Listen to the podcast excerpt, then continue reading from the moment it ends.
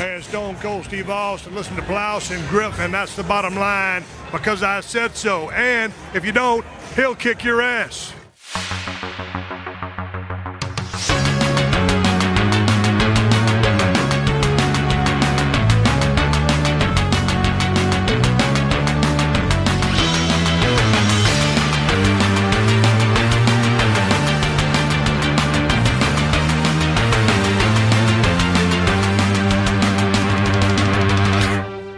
Moin Moin und hallo und herzlich willkommen. Eine weitere wunderbare Ausgabe des Plauschangriffs 2020. So viele sind nicht mehr über in diesem Jahr. Und was bedeutet das, lieber Fabian?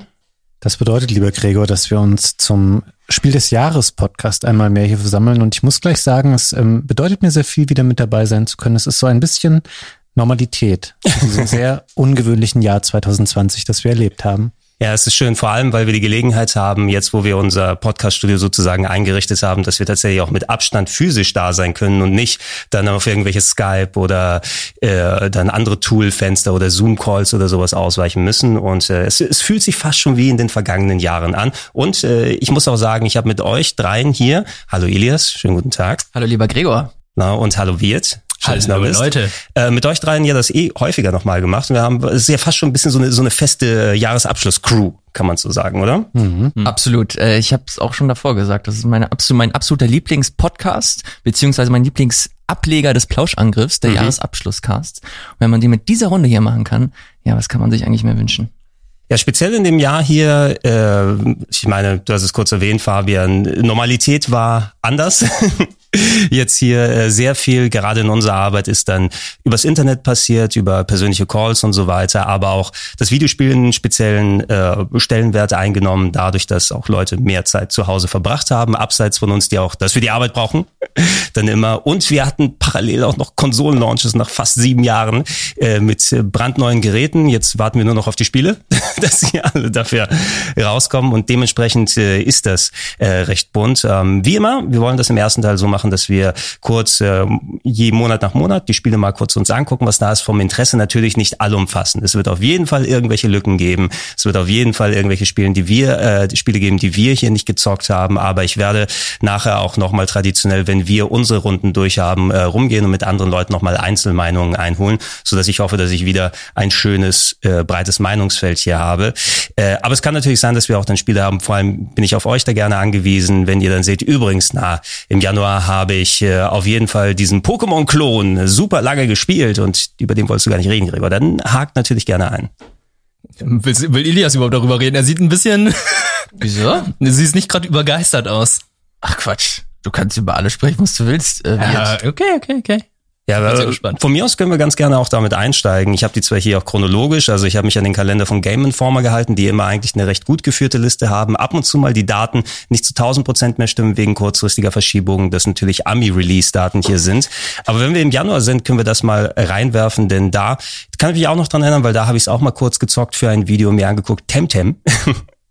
ist da rausgekommen. Ich glaube, daran hast du auch gedacht, wie, wo ich dann die genau. Überleitung gemacht habe. Ne? Pokémon-Klon trifft es eigentlich ganz gut. Also es ist wirklich eins zu eins eine Pokémon-Kopie. Man wandert in eine Welt, wandert, ähm, sammelt Pokémon-Karten oder sammelt Pokémon ein mit Temtem-Karten, lässt sie gegeneinander kämpfen, versucht in Arenen dort irgendwie erfolgreich weiterzukommen und ja, das Gute daran ist, es ist ein MMO, glaube ich, weil man kann es zu zweit spielen zum einen und ähm, neue Elemente sind da. Es gibt neue Kniffe, aber irgendwie hat es mich nicht ganz angesprochen, weil das Design der Pokémon ist schon was Besonderes und da sehen die, po die Temtems ein bisschen, ja, ähm, das ist ungefähr wie der Vergleich zwischen, ey, du hast amerikanische Animation mit Pixar und äh, DreamWorks und dann hast du diese französischen Animationsdinger. Ist, ist, ist Temtem der Joey Wheeler unter dem Pokémon-Klon?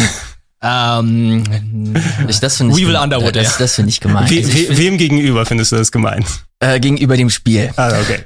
Ist es meine persönliche Meinung zu dem Design? Ich, ich finde ich finde die Designs gar nicht so, also sie sind, ja, sie, sie fallen auf jeden Fall nochmal ab gegenüber die von Pokémon, aber ich finde das, Pro, das Problem äh, ist äh, an anderer Stelle, wie zum Beispiel, dass ähm, Wirt hat erwähnt, dass es ein MMO ist, aber es hat bisher keine großartigen Stärken aus dieser, aus dieser, aus, aus diesem Konzept gezogen. Also du hast halt zwar ein Multiplayer Massive Online Game, aber du spielst es nach wie vor alleine oder wenn du dich halt mit jemandem zusammentust zu zweit und das Problem war, Viert und ich haben das auf dem Sender damals gespielt, dass äh, wir das eben gemacht haben. Wir haben den Koop-Modus ausprobiert und es ist effektiv so, dass du im Koop ähm, einen Nachteil hast gegenüber Leuten, die halt äh, alleine spielen, weil du im Koop die Erfahrungspunkte immer teilst. Mhm. Und äh, Einzelspieler müssen natürlich nicht teilen, bekommen dementsprechend mehr Erfahrungspunkte für, ihre, für ihr eigenes Team und so können sie sich halt individuell ähm, stärken. Kleiner Disclaimer aber hier auch, wir haben Temtem damals direkt zum Start gespielt. Also es ist ein Early Access Titel und es ist nach wie vor, glaube ich, immer noch der Fall. Äh, wird nach wie vor verbessert und äh, deswegen, das sind äh, die Eindrücke, die wir gesammelt haben zum Start. Mittlerweile hat sich da auf jeden Fall auch wieder viel getan. Es ist neuer Inhalt dazugekommen. Aber der Ersteindruck war so schwach, fand ich, und hat mich überhaupt nicht abgeholt, dass ich sehr schnell wieder zur Seite gelegt habe. Ich weiß nicht, wie es dir geht, wird. Ähm, ich finde, es ist gut, dass es etwas gibt wie Temtem, weil Pokémon braucht definitiv etwas wie einen, Konkur einen Konkurrenten, weil die entwickeln sich über die Jahre einfach nicht weiter. Es ist einfach das, was letztes Jahr erschienen ist. Es ist tatsächlich schon fast eine Frechheit.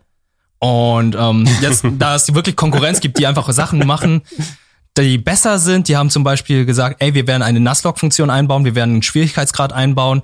Ähm, das sind Sachen, die zum Beispiel das normale Pokémon-Spiel nie machen würde. Und ähm, solange es keine Konkurrenz gibt, gibt es ja auch keinen Grund, sich weiter zu verbessern.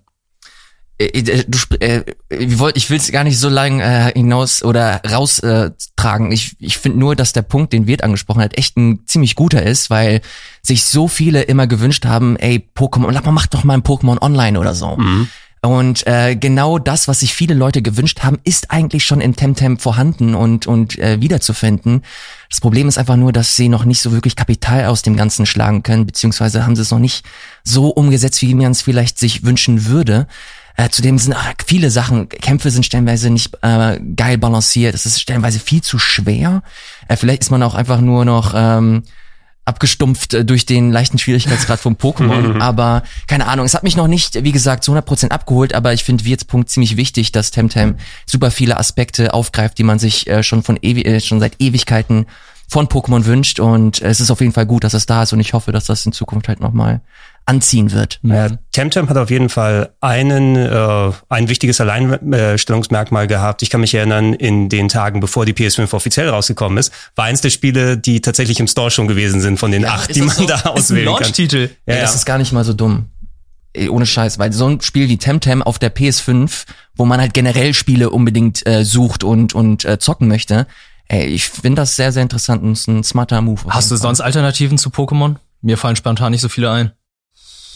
Äh, Moment, eins doch, ich weiß nicht, ob ich es hier notiert habe, es ist noch so ein Pixel-Pokémon-Klon rausgekommen genau, Mitte des Jahres. Monster, Monster, nicht Monster Rancher, will ich sagen, nee. weil das gibt's ja schon. Aber es gab ja auch damals auf dem Gameboy sowas mit Dragon Quest Franchise, oder? Achso, ja, Dragon Quest Monsters gab's, ja. genau, aber das ist ja dann eher äh, klassisches Pokémon-artiges Sammel-RPG und muss sagen, Pokémon ist eher geklaut von Dragon Quest. Also, was wissen Gut. Das, Mo das Monster-Sammeln gab's anderswo. War das irgendwas für dich, Fabian, oder? Ähm, schaltest du durch bei Temtem? Nee, das, ich habe per se nichts gegen diese Spiele, aber sie ähm, interessieren mich auch nicht so. Ich bin ja leider, ähm, was heißt leider, die Zeit, als Pokémon äh, groß wurde, das war ja schon wirklich so die Spätphase des Gameboys ähm, in den späten 90ern. Da war ich raus irgendwie aus ähm, diesem Spielemetier und da habe ich halt Playstation gespielt, ein N64 und ich bin dann nicht mehr dahin zurückgegangen und deswegen alles, was zum Thema Pokémon in den letzten 20 plus Jahren passiert ist, ich nehme das immer wahr aber ich habe selber kein Pokémon-Spiel in einem signifikanten Umfang mal gespielt und dementsprechend auch all die Klone nicht so. Das ist kein Genre, was mich jetzt besonders abholen würde. Naja, ich hatte es immer berühmterweise gesagt, wenn es das heißt, Gregor, warum spielst du kein Pokémon? Ich war ein alter Mann, als es rausgekommen ist. Und es wird sich äh, nicht wirklich ändern jetzt, solange die Pokémon-Spiele dann nicht wie ähm, Pinball. wenn ich da noch mal kurz was reingeworfen also Ilias, wir haben kurz über Yakuza gesprochen, ne, dass du einen äh, älteren Yakuza-Teil gespielt hast. Hat jemand von euch Like a Dragon gemacht äh, oder gespielt oder ausprobiert? Das wird ja eh im zweiten Podcast der Gegenstand. Nee, aber das ist meine Motivation gewesen. Ich ja? mochte, ich, ich habe das, was ich äh, gesehen habe, fand ich so geil, dass ich unbedingt äh, Zero mal zumindest durchspielen wollte, um mal da irgendwann anzusetzen. Mhm, okay, ähm, da werden wir im zweiten Teil noch ausführlich drüber sprechen. Aber ähm, es gibt eine Art ähm, perversen Pokémon in äh, Like Echt? a Dragon. Ja, da läufst du nämlich herum, da gibt's so, einen so einen äh, Professor Eich-mäßigen Doktor und der will alle Perverslinge der Stadt in ein äh, Register aufnehmen, so, so wie ähm, äh, du dich bei der Stadt dann anmelden musst, damit die Leute wissen, oh, zu dem gehen wir lieber nicht hin. Und äh, ja, dann triffst du auf die Leute in den Encountern und dann ist dann äh, der Exhibitionist da oder der Typ, der sich gerne mit Öl einreibt und Leute answaffelt oder irgendwelche solchen Geschichten. Ähm, und die kommen dann in dein Suji-Decks. Ne? Und äh, dann, I kriegst, see. dann kriegst du Preise danach, je, je nachdem, wie viel Perverslinge du sammelst. Kannst du die da noch einsetzen im Kampf? Äh, manche von denen. Oh Gott, Ja. okay, das Es, Pokémon. es gibt die sogenannten Poundmates. Das sind die Summons. Ja, die rufst du dann an für einen ähm, Booty Call sozusagen. Aber Booty Call bedeutet, dass sie dem Gegner den Booty versohlen. Scheiße, wir verlieren Fabian, holt ihn schnell wieder rein. Also, äh, Fabian, ich habe nicht so viel notiert hier im Januar, weil da sind zwar einige Sachen rausgekommen, aber so viel, was so festgehangen ist, nicht von den Sachen, die da drin stehen oder irgendwas, was du im Kopf hast. Ähm, ist da irgendwas, was dich im Januar beschäftigt hat? Interessanterweise gar nicht. Ähm, also ich habe viel gespielt dieses Jahr und ich habe äh, zu vielen Spielen noch was zu sagen, aber im Januar, wenn ich die Liste überfliege, da steht echt einiges drin, aber nichts, wo ich sagen würde, das habe ich mal länger mir angeschaut. Nicht mal Journey to the Savage Planet. Hat das jemand von euch mal gesehen? Hm, leider bisher nicht. Ich habe es notiert, weil ich immer das auf dem Radar habe, weil viele Leute drüber geredet haben, hey, das ist ein interessantes Game, schau es dir mal an. Aber ich habe es dann so verortet, ja, das spiele ich, nachdem ich dann äh, No Man's Sky wieder angefangen habe und damit werde ich nicht anfangen. Äh, ich, ich wollte mir, ich habe mir tatsächlich, ähm, ich habe das Spiel auf meiner Festplatte, habe es aber nicht ein einziges Mal gestartet, weil ich fand den Look eigentlich schon ganz cool und dieser dieser No Man's Sky Vergleich, der ist vielleicht ein bisschen weit hergeholt, aber optisch gar nicht mal so sehr. Ähm, was mich letzten Endes abgeschreckt hat oder warum ich dann keine Minute mit dem Spiel verbracht habe, ist, dass das Spiel, glaube ich, einen sehr verschrobenen Humor hat. Und, ähm, und den, den muss man mögen. Und äh, das ist leider, das sind leider nur Eindrücke aus Trailern, die ich gewonnen habe. Deswegen sind sie vielleicht nicht so handfest, äh, wie sich der, wie sich das der ein oder andere wünscht, aber äh, das war mir ein bisschen zu, zu doll und deswegen hatte ich nicht die Muße. Und man muss dazu sagen, das äh, Jahr da, da, davor war so stark, dass ich den Januar ehrlich gesagt damit verbracht habe, hauptsächlich Titel aus dem letzten Jahr zu spielen, anstatt Journey äh, to the Savage Planet. Ja, es, es hätte sich natürlich angeboten und der Januar ist ja irgendwie eigentlich zu einem äh, fruchtbaren Release-Boden geworden in den letzten Jahren. Also die, die Games, die nicht mehr ins Weihnachtsgeschäft rein wollten oder da released ja auch relativ selten dann ein ganz großes Spiel, weil die meisten wollen den November rein, ne, damit dann zum Black Friday und dann vor Weihnachten die Geschenke gekauft werden, aber niemand will an Weihnachten veröffentlichen, weil das ist Arsch. Deshalb hatten wir solche Sachen wie Resident Evil 2 Remake beispielsweise im Januar in den letzten Jahren. Äh, ich habe ich kann mich ganz gut erinnern, weil das Spiel, was ich hauptsächlich im Januar gespielt habe, war ein Remaster auf der Switch, nämlich Tokyo Mirage Sessions Sharp Fire Emblem. Ich habe den Titel ausgesprochen bekommen, geil. Äh, einerseits, weil ich da viel unterwegs gewesen bin, als man das noch machen konnte. Da war der äh, Live-Plauschangriff in Essen. Na, da habe ich also viel in den Bahnfahrten zum Beispiel spielen können. Und als ich von da zurückgekommen bin und schön da gespielt habe, musste ich mich auf die äh, Beef-Einspieler vorbereiten, wo auf einmal meine Wohnung von irgendwelchen bestimmten Personen übermahnt wurde, Das war die die mich, Zeit. die mich in die Ach, Badewanne gesteckt haben Ach man, da durften wir uns noch treffen. Als das noch ging, tatsächlich. Ne? Alle in den, in, im kleinen Badezimmer dann drin. Äh, Tokyo Mirage Sessions war ein Switch-RPG, war sozusagen das Crossover zwischen Shin Megami Tensei, also der Serie aus der Persona kommt, als auch Fire Emblem. Nur anders, als die Leute sich das gehofft hatten. Ne? Anstatt dann äh, Strategiespiel mit Dämonen zu haben, hattest du ein Persona-like Game mit Fire Emblem-Charakteren. Äh, und ich habe es bei der Switch, äh, bei der, bei der ähm, Wii U-Fassung, als es ursprünglich rausgekommen ist, nur ein bisschen gespielt und jetzt mal da reingetan. Ich sag so viel, ne? Ich habe sehr viel Spaß mit dem Spiel gehabt. Es ist spielerisch richtig cool, vor allem das Kampfsystem schön schnell, variable Sachen. Du kannst mit deinen Charakteren viel anstellen. Taktik ist da drin, rundenbasiert, äh, Dungeons machen Spaß zum Erkunden, solange du die Story komplett ausblendest. Ne? Das ist nämlich der Punkt. Äh, Ist die Hauptstory, ist da nicht so der Hauptkniff, dass es sich so um Idols dreht? ja, es ist, ist mega lame. Also, naja, Äh, Und das, und das Es turnt gibt- mich leider komplett ab. es gibt es gibt bestimmt Fans, die das die das mögen. Es wirkt eben wirklich wie äh, ich, ich habe so leichte Persona 3 oder Persona 4 Flashes bekommen, eben weil du auch in Shibuya bist die ganze Zeit hauptsächlich, ne? Und da läufst du die Straßen in anderer digitaler Form. Aber der Persona 5 war ja Shibuya nochmal extra, besser gesagt, ja. Ähm, also nochmal ein bisschen anders gelegt und irgendwie, ah, du musst an dich glauben und oh, glaubt ihr, wir können ein Duett singen und ah, das muss man dazu- dein Selbstvertrauen. Äh, Ja. Ich weiß nicht, ich bin ein zwölfjähriges Mädchen. Das muss man dazu sagen. Idols sind quasi so japanische Popstars. Mhm. Äh, Also Sänger oder Sängerinnen und äh, das ist so der Kniff der, der Hauptstory von äh, Tokyo äh, Mirage Session, dass du da zu, in den Pop-Olymp kommst.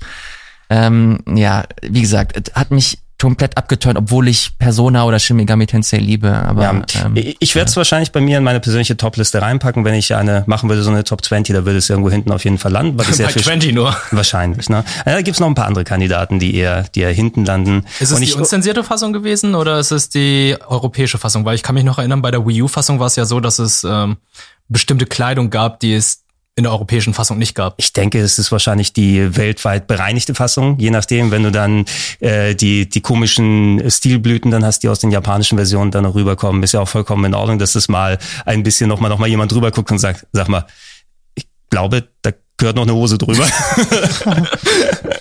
also ist das, ich, ich habe beim Spielen merkt man nichts wirklich davon. Das ist dann aber auch die, das sind die ähm, wirklich fanatischen Erbsenzähler, ne, ja. die dann 8000 Euro für die japanische Special Edition ausgeben und da sagen, wenn ich die 10 nicht zählen kann, dann ist das kein Spiel für mich.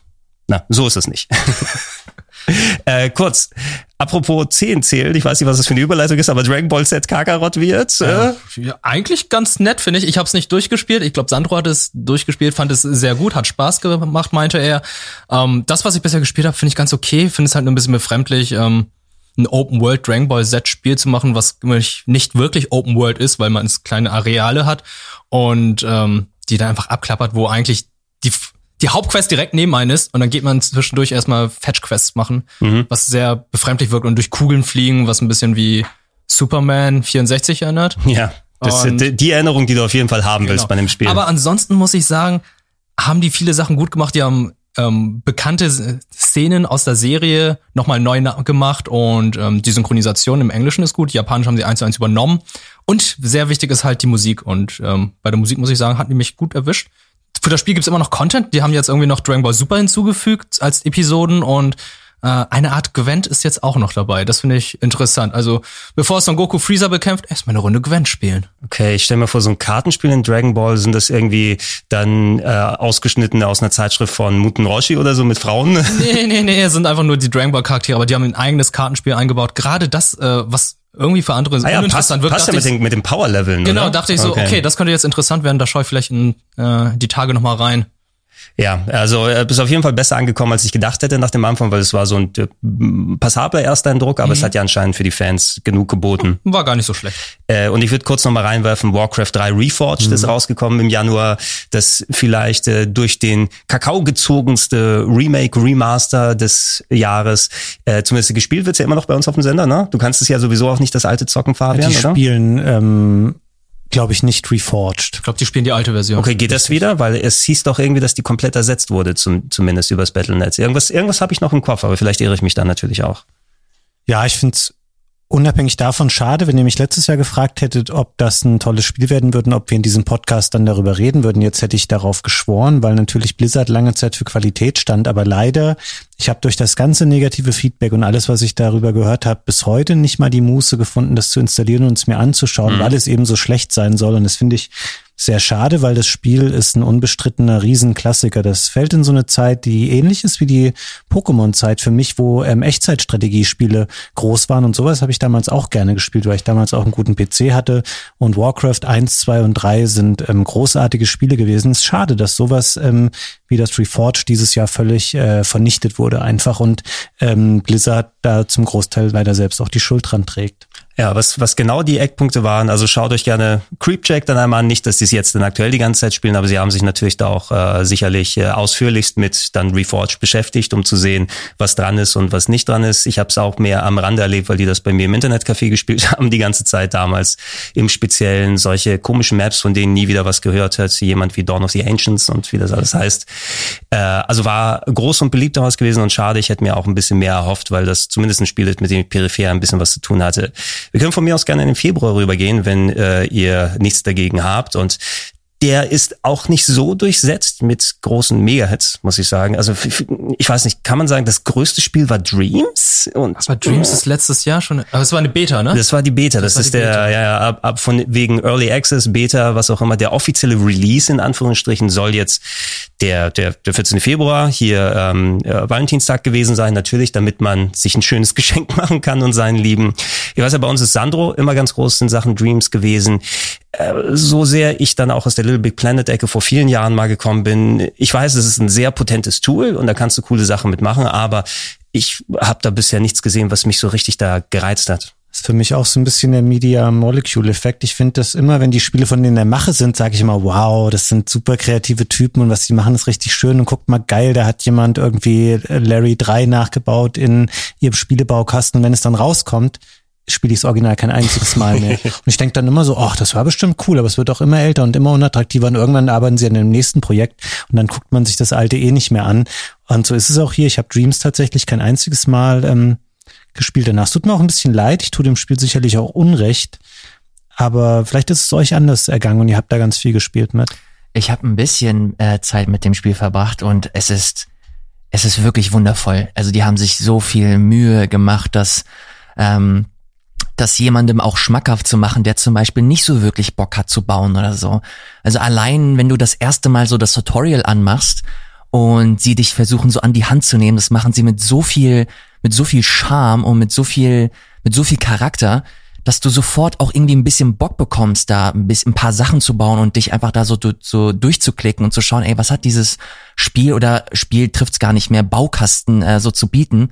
Und das ist so viel. Mit, irgendwann kommst du aber an so einer Stelle, wo du die Entscheidung treffen musst, ich investiere jetzt richtig viel Zeit rein und bekomme auch sehr viel zurück. Oder ich mache hier einen Stopp und spiele ein anderes Spiel.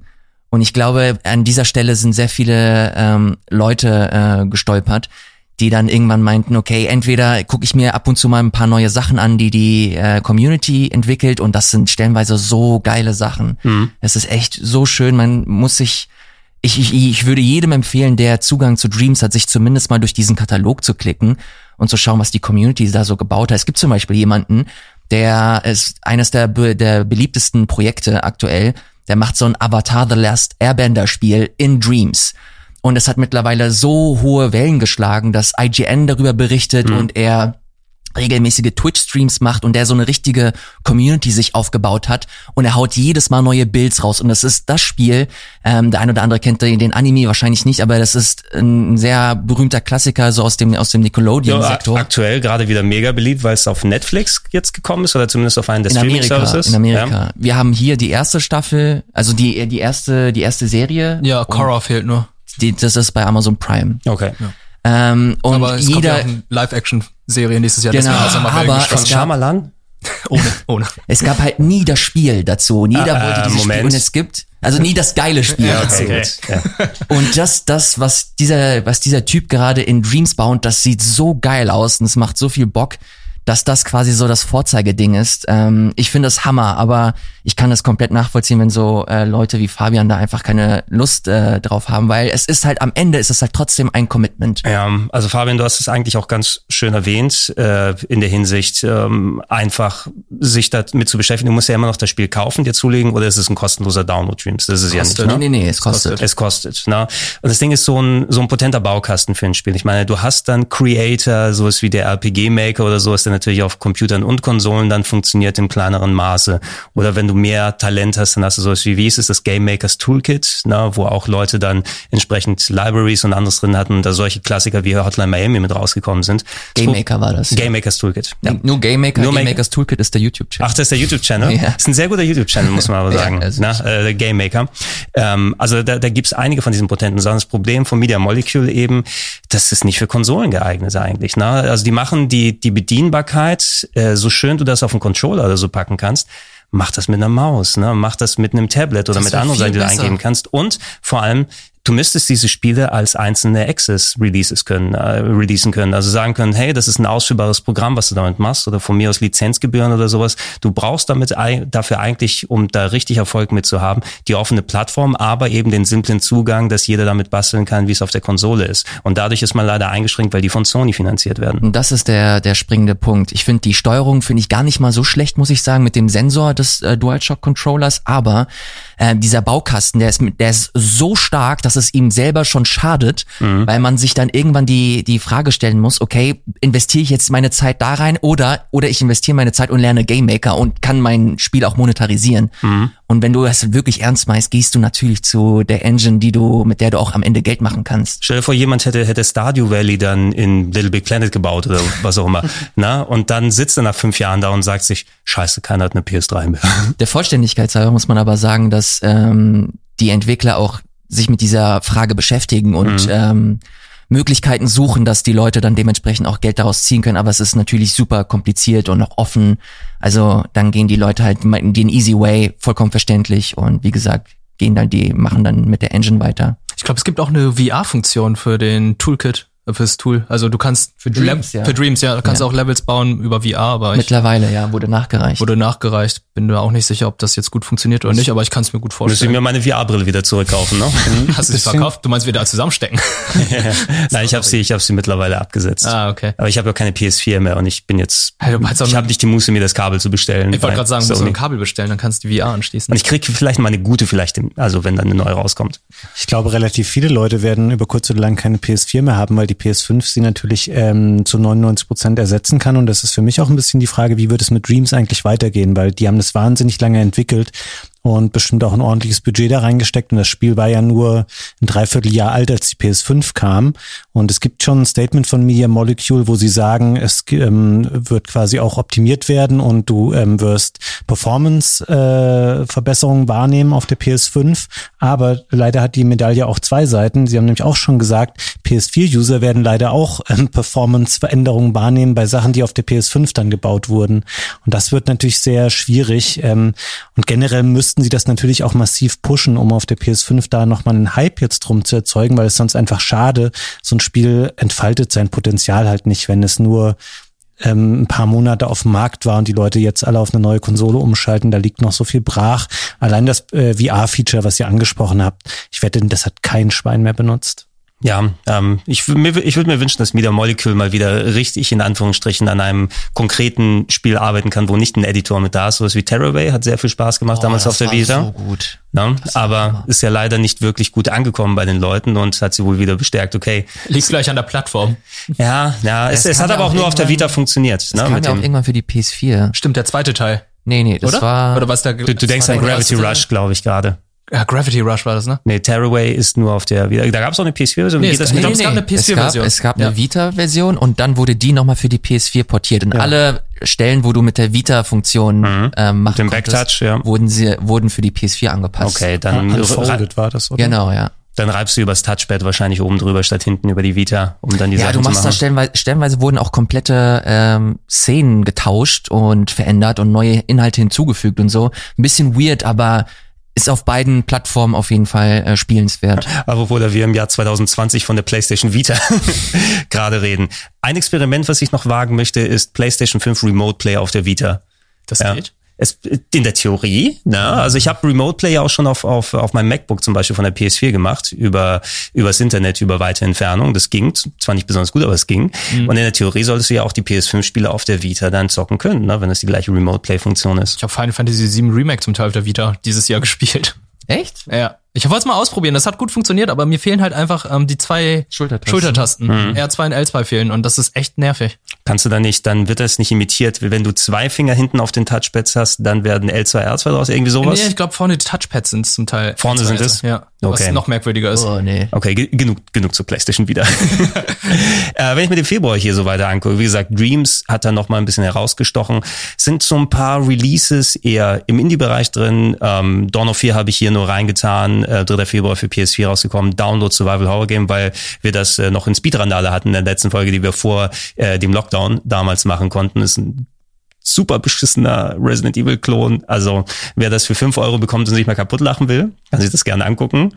Äh, Life is Strange 2 ist mit der kompletten Season nochmal released worden. Ich habe immer noch nicht die Muße gefunden, es mir anzugucken, nachdem die Stimmen leider immer progressiv ähm, ja nicht mehr so positiv gewesen sind nach und nach. Ne? Also ich, ich habe zwar auch die erste Season gerne gespielt und äh, zumindest mal vorgehabt, dieses Spin-off nochmal zu zocken, was äh, gekommen ist. gut. Ja, und äh, ja, und ich habe ja immer dann viel Gutes gehört. Aber hier habe ich es primär eben über Simon erlebt, der dann immer jede Episode hier auf dem Sender durchspielt. Und seine Meinung dazu ist immer nie viel besser geworden, hatte ich das Gefühl. Der hatte richtig gar keinen Bock mehr vor der Aufzeichnung der letzten Episode von Teil äh, von Staffel 2 und ich glaube, wir haben das letztes Jahr hier schon besprochen, weil die glaube ich in Einzelform bis Ende 2019 erschienen. Die zweite Staffel ist echt nicht so gut.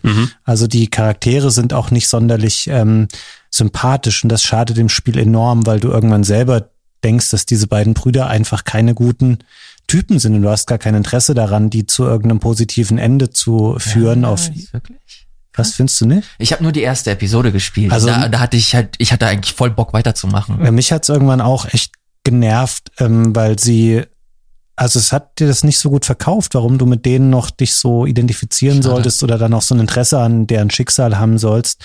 Und ich finde leider auch, um das mal vorwegzunehmen, ähm, wir kommen ja später vielleicht noch auf ein, zwei andere Titel, dass von Don't Not geht auf jeden Fall auch der Lack mittlerweile ein bisschen ab, so wie das mhm. bei Telltale war. Es kam ja später noch Tell Me Why.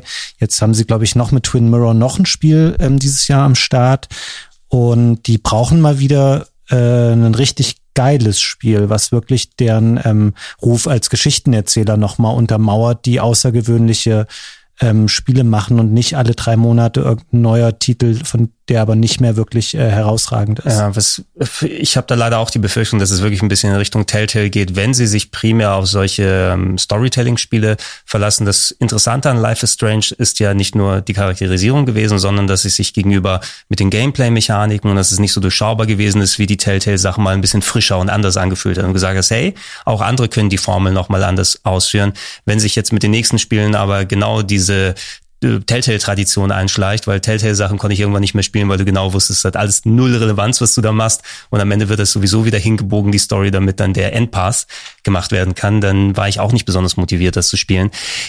Don't Not ist eigentlich ein variables Studio. Ne? Ich mochte Remember Me sehr gerne, ne? oh, was ja, ja wirklich cool. ein frühes Game, aber auch ein früher Flop leider gewesen ist, aber ein sehr schönes eigenständiges Cyberpunk-Game, wo du viele Elemente später in anderen Sachen gesehen hast. Ich mochte auch Vampire sehr gerne, muss ich sagen, als ein bisschen janky Euro-Style-RPG mit Bloodborne gemischt und äh, wo ich weiß nicht, ob das, ob ich das mal in die Runde gepostet habe, aber da gibt's äh, einen äh, Charakter, den du besuchen kannst, der Petresco heißt. Da musste ich immer. Ein Vampire? Ja.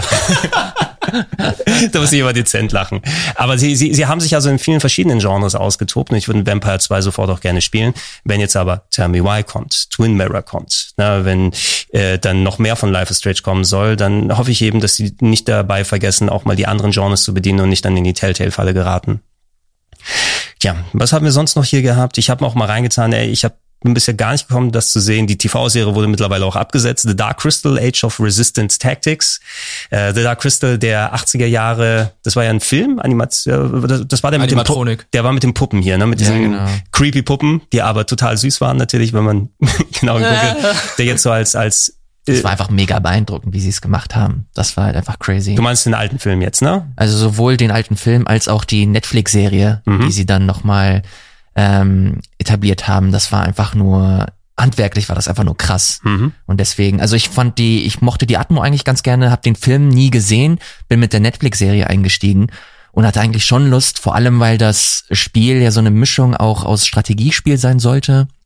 Äh, es hat so, so ein paar Trigger bei mir gedrückt, ähm, hab's aber nie wirklich wahrgenommen, muss ich sagen. Ja, ich, da, ich wollte eigentlich, weil es mich so visuell an Final Fantasy Tactics erinnert hat oder die schönen Isometrik-Strategie-Games, ähm, von denen du nicht mehr so viel bekommst. Aber hat mir wahrscheinlich gesagt, hey, das, das spielst du, wenn du die Serie mal geguckt hast, sind wir natürlich nie zur Serie dann. Ey, die ist echt gut. Gekommen. Also die kann ich, also aber wird halt nicht weitererzählt. Ja, also auch nicht inhaltlich beendet. Eine mit dem Cliffhanger, na toll ein potenzieller Cliffhanger. Äh, ich kann kurz was zu Kunai sagen. Ist ein Metroidvania mit einem kleinen, was war das, ein kleiner rechteckiger, rechteckiger Ninja, der herumläuft ähm, und ja, Metroidvania, wie viele rausgekommen sind. Du hast eine Enterhaken-Funktion, die du benutzen kannst, so ein bisschen. Wenn ich mich recht entsinne, ist jetzt auch schon lange her, so ein bisschen Physikspielereien. Ich weiß ja. noch, dass es solide sich gespielt hat, aber dass es tatsächlich auch in diesem Jahr nochmal bessere Metroidvanias gegeben hat. Ja, es tut mir super leid, aber das, ich fand's super generisch. Ja. Also ich habe es auf der Gamescom einmal äh, gespielt, ähm, kommt von Devolver, glaube ich, oder von von diesem Konglomerat, das sie da haben. 505 oder so. Ja, irgendwie sowas. Also sie hatten auf jeden Fall denselben Stand wie Devolver, da habe ich's gespielt und da fand ich schon ein bisschen langweilig und dann gab's die richtige Version, die habe ich auch leider nicht zu Ende gespielt, weil, wie du gerade sagtest, es ist halt das 70. Metroidvania ohne Twist oder so. Mhm. Kannst, kannst du, Fabian, was zu Darksiders Genesis sagen? Weil ich meine, mich erinnern zu können, dass du das zumindest im Blick mal hattest. Ja, ich glaube, ich habe das auch mal installiert und ich fand, das hat, war funktional, das Spiel. Es war das, was drauf stand, aber es war halt so, es hat überhaupt nichts herausragend gemacht. Es war so ein typisches Action-Adventure ähm, und es kam mir ein bisschen aus der Zeit gefallen vor. Vielleicht, jetzt muss ich aber, war jetzt Darksiders Genesis ist schon das, was wie normales Darksiders war oder ist es das, was so ein, das war so, so wie Diablo Das Diablo-ige war das, ja. Ah, okay, dann kann ich leider doch nichts dazu sagen, weil das kenne ich nur aus Videos. Das wollte ich, glaube ich, immer mal spielen, habe dann aber nicht so Gutes dazu gehört. Ähm, und ich glaube auch, weil mir das Darksiders davor dann nicht so gut gefallen hat, habe mhm. ich auf Genesis verzichtet. Dann war das Darksiders 3, was ich meinte wahrscheinlich. Ja, genau, genau. Das war im Jahr davor, wo sie so ganz komisches Marketing gemacht haben, weiß ich noch, mit äh, irgendwelchen wie haben sie haben die die Hauptaktrice äh, dann mit dem CGI-Model irgendwelche Tanzbewegungen machen, sie weiß auch nicht mehr, ne? Von wegen Comedy, das braucht ja auch äh, jede Serie. Ja, wenn ich da noch weiter durchgehe, Hunt Showdown war, glaube ich, noch ein relativ wichtiger Titel als Multiplayer-Online-Shooter. Mhm. Der, was war das Alleinstellungsmerkmal da, dass er so ein bisschen Horrorelemente hatte oder wie war das? Horrorelemente, ein bisschen Battle Royale, ein bisschen PvE. Es geht ja darum, dass man im Zweier- oder Dreier-Squad dann unterwegs ist, sich ein Monster erlegt und dann die Beute dann wieder zum Extraktionspunkt zurückbringt und auf dem mhm. Weg dahin kann man dann von anderen Leuten angegriffen werden. Betraf aber, glaube ich, in diesem Jahr echt nur noch die PS4-Version. Ich glaube, Xbox und vor allem PC sind deutlich ähm, vorher schon erschienen. Ja, okay. Okay, ja, deshalb steht auch nur PS4 hier. Das klang nicht so nach einem Exklusivtitel. Ich meine auch, die PS4-Version dann in der Hand gehabt zu haben um den Dreh. Aber mein Metier ist es ja nicht wirklich. Also habe ich das Crytek nicht im Auge. irgendwas noch jetzt irgendwie in Entwicklung? Ist The Falcon hier von Crytek? Ich weiß es nicht. Klingt so nach einem Crytek-Game so ein bisschen. Es noch Warface gibt? Äh, War, Warfa ja, ja, oh, Warface. Äh, Warface, da kann ich tatsächlich was dazu sagen. Ich weiß. Nein, Warface, ja. das äh, wissen wir alle. wir haben alle Dreck hinten. Warface. Äh, ich glaube, Crytek hat die Marke mittlerweile abgegeben und äh, das ist ja mittlerweile ein Free-to-Play-Shooter geworden.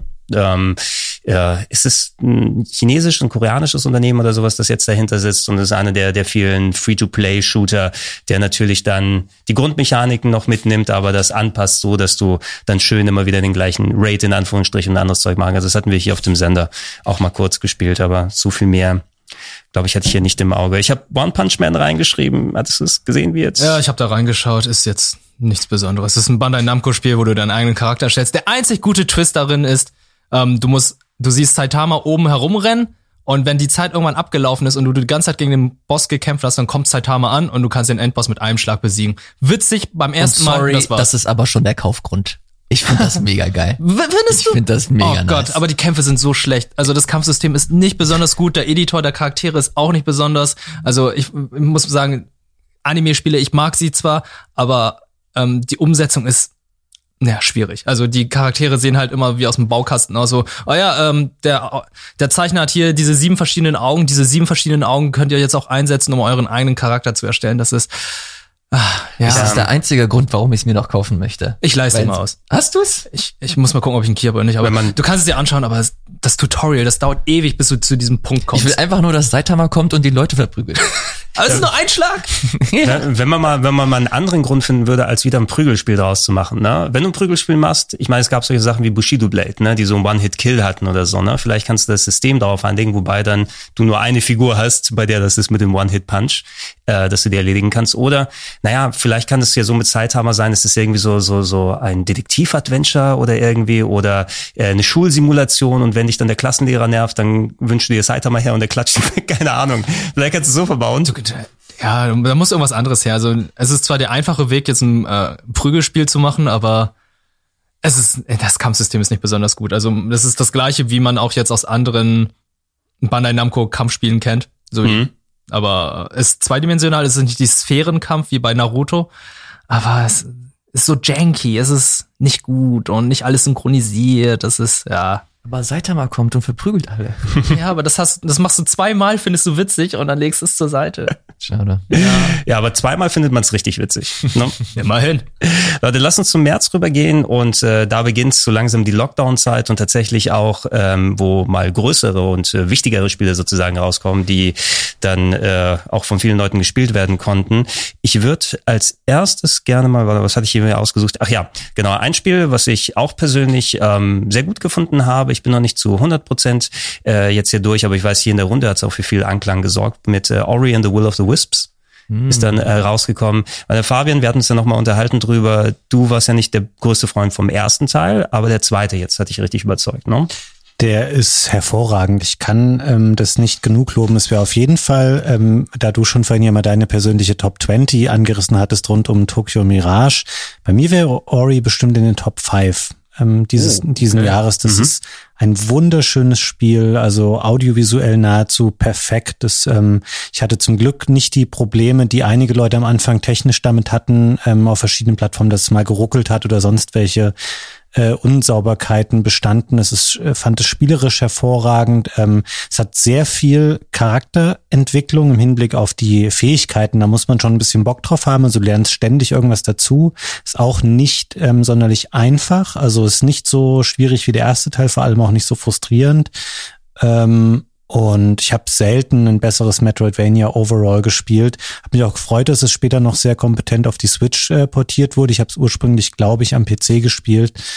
Äh, das ist ein ganz, ganz tolles Spiel. Also es ist mit einer der stärksten ähm, also ist es ja jetzt nicht mehr durch die Switch, aber es war auf jeden Fall für mich ein Argument, wo ich gesagt habe, hey, das ist cool, wenn man eine Xbox oder einen PC hat zum Initial-Release, um das spielen zu können. Mhm. Was war, es war ja auch gleich im Game Pass tatsächlich ähm, enthalten und hervorragend. Genau, und äh, vor allem auch die Audio audiovisuelle Seite, also Moon Studios sind eh immer top of the line, was genau Grafik und Animation angeht.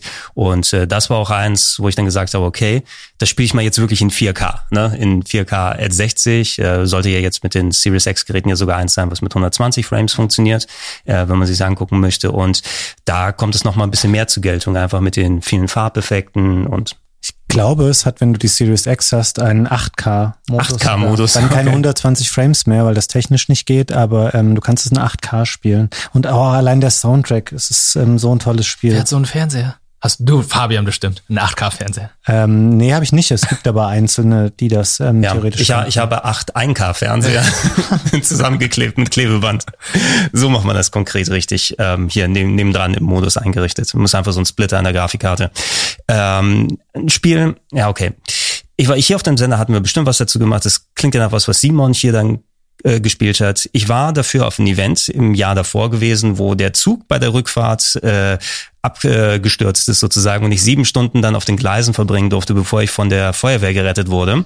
Ach, also hat das nochmal einen schönen Eindruck gelassen. Das hat nicht zwar, ah, zwar ja, nichts ja. mit dem Spiel zu tun, weil das Spiel an sich macht Spaß, aber da habe ich auch gemerkt, nach Sekiro bin ich einfach, ich bin nicht mehr gebaut so richtig dafür und Nio 2 ist rausgekommen, 13. März für die PlayStation 4, jetzt auch nochmal abgedatet für die PS5 kommen ja Versionen aus vom ersten und vom zweiten Teil. Ey, ich, es ist zu hart für mich. Ich habe gehört, Gregor, ganz kurz bevor wir das, über das Spiel sprechen, dass der Zug nicht abgestürzt ist. Es gab damals einen Corona-Fall bei euch im Zug. Das haben die euch nur noch nicht gesagt, weil es offiziell noch nicht zu verbreiten war. Im Deswegen saß ihr da sieben Stunden fest, weil die versucht haben, das einzudämmen. Okay. So ein bisschen so ein Resident Evil-Szenario war das. Also wenn das tatsächlich stimmen würde, weil diese Zugfahrt ist im Juli 2019 äh, gewesen. Dann fuck, ich habe mich am Release-Datum des Spiels orientiert. ich war ja bei einem Event vorher im letzten Jahr. Ich wollte sagen, oh, ist das Among Us im Zug? Das habe ich auch übrigens notiert nochmal für später, auch wenn es ein älterer Titel ist, aber wir müssen im Jahr 2020 über Among Us natürlich dann später sprechen. Äh, irgendjemand von euch Neo 2 mal ähm, ausprobiert hier? Ich habe es ein bisschen gespielt. Ich muss sagen, ähm, Szenario fand ich interessant, hat mich angesprochen, aber was mich ein bisschen gestört hat, ist, dass man anhand der Waffen halt gewisse Bosse dann besiegen kann. Das fand ich bei zum Beispiel Sekiro besser, dass man immer nur das Schwert hatte. Und das Schwert halt, also wie soll ich sagen, anhand von Skill wurde man, hat man den Boss besiegt und bei Neo war es sehr abhängig von, äh, von den Waffen, weil ich habe feststellen müssen, den einen Boss, den konnte ich einfach nicht erlegen mit der Waffe, die ich hatte, mhm. habe mir dann eine neue geholt oder gekauft und musste feststellen, okay, es geht viel einfacher damit. Und das fand ich dann ein bisschen abturn, weil ich dachte so, ich könnte den irgendwann durch Skill besiegen, durch Training, durch mehreres Versuch, öfter versuchen und so weiter und musste dann feststellen, nee, nee, es liegt nicht am Skill, es liegt anhand der Waffe. Ja, beim ersten Teil war es so ähnlich zumindest, dass es so fast schon Loot Souls oder so genannt werden kann, weil du so viel an Waffen und Items findest, wo du mal austauschen kannst, was anderes ausprobieren und du auch musst, ne, mhm. um zu sehen, was gegen welchen Gegner funktioniert. Hier war es dann eben auch so, dass jetzt nochmal diesen, diesen Oni, was der Oni-Modus ist, ja, stimmt, oder so, stimmt, dass du nochmal dann die, dein, dein, dein inneren Dämonen rauslassen kannst, um Gegner dann nochmal besser wegzuhauen. Aber ich bin irgendwie dann der, der Formel mittlerweile, also klar, ich spiele immer noch dann die Demon Souls und die anderen Sachen nochmal gerne, aber nur in pointierter Fassung, also nicht dann immer wieder.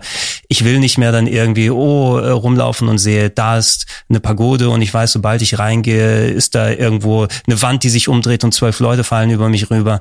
Äh, nee. Ja. Na, und äh, genug Leute, die dann darauf abfahren, aber mein Bier. ist es nicht mehr. Ähm, ansonsten bunt gemischt. Hier, ähm, lass uns mal über Half-Life Alex ein bisschen sprechen. Oh Gott. Ich hab's nicht gespielt, weil ich keine VR hab.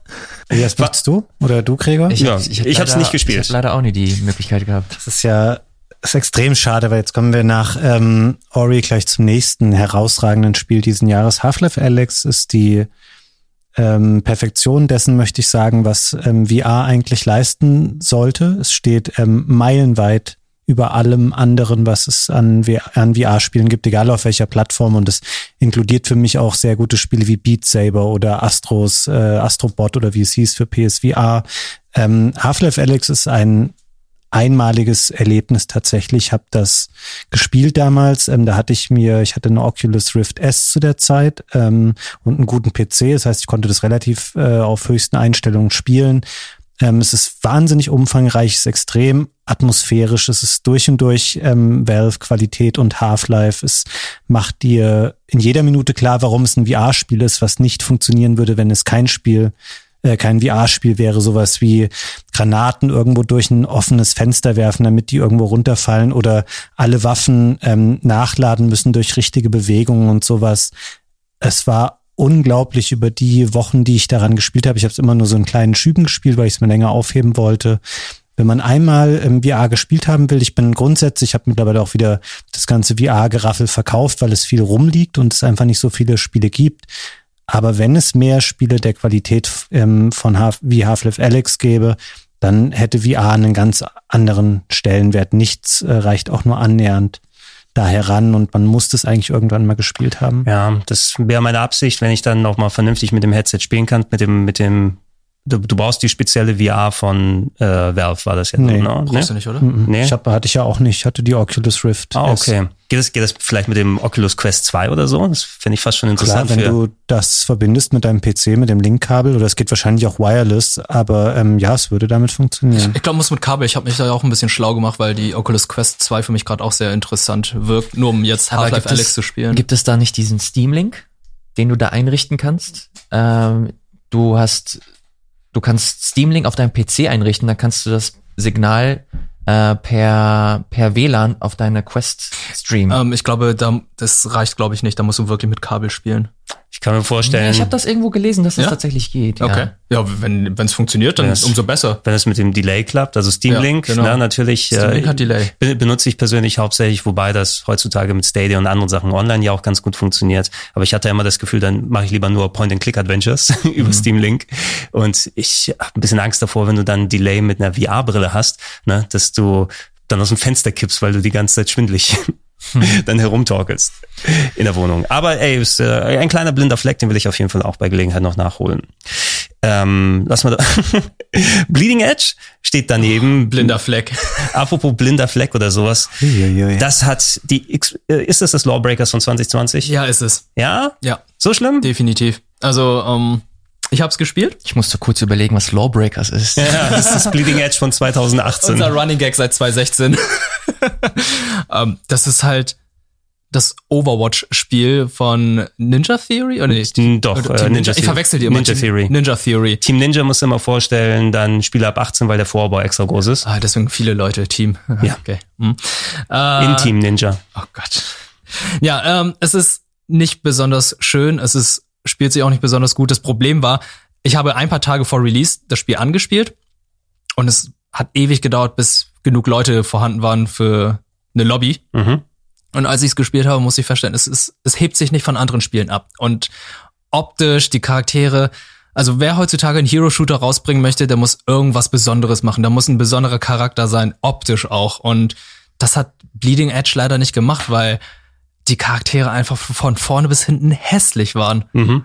Ja, also mehr kann ich dazu nicht sagen. Ich habe dann am, die Tage darauf nach Release dann auch noch mal kurz reingeschaut. Kannst du vergessen. Also in der Queue, da findest du kein Spiel und auf Twitch hat es keine Sau gespielt, auch bei, nicht zum Launch. Bei all den positiven Sachen natürlich die Voraussetzung, du hast ein gutes Team mit Ninja Theory, du hast eine Firma wie Microsoft, die das entsprechend pushen kann, du packst es in den Game Pass rein, so dass äh, du es nicht mal kaufen musst zum Vollpreis, um es zu spielen. Aber trotzdem hat es gar nicht gezündet, ne? Nee, ich glaube, die Leute sind müde von diesen ganzen Hero-Dingern. Ich habe es gerade noch mal ein bisschen recherchiert. Du findest ja schon aus ist Ende März erschienen, im April massiv viele Videos und Postings, wo Leute schreiben, ist tot, Dead on Arrival spielt keiner mehr. Und das ist über ein halbes Jahr her, ne?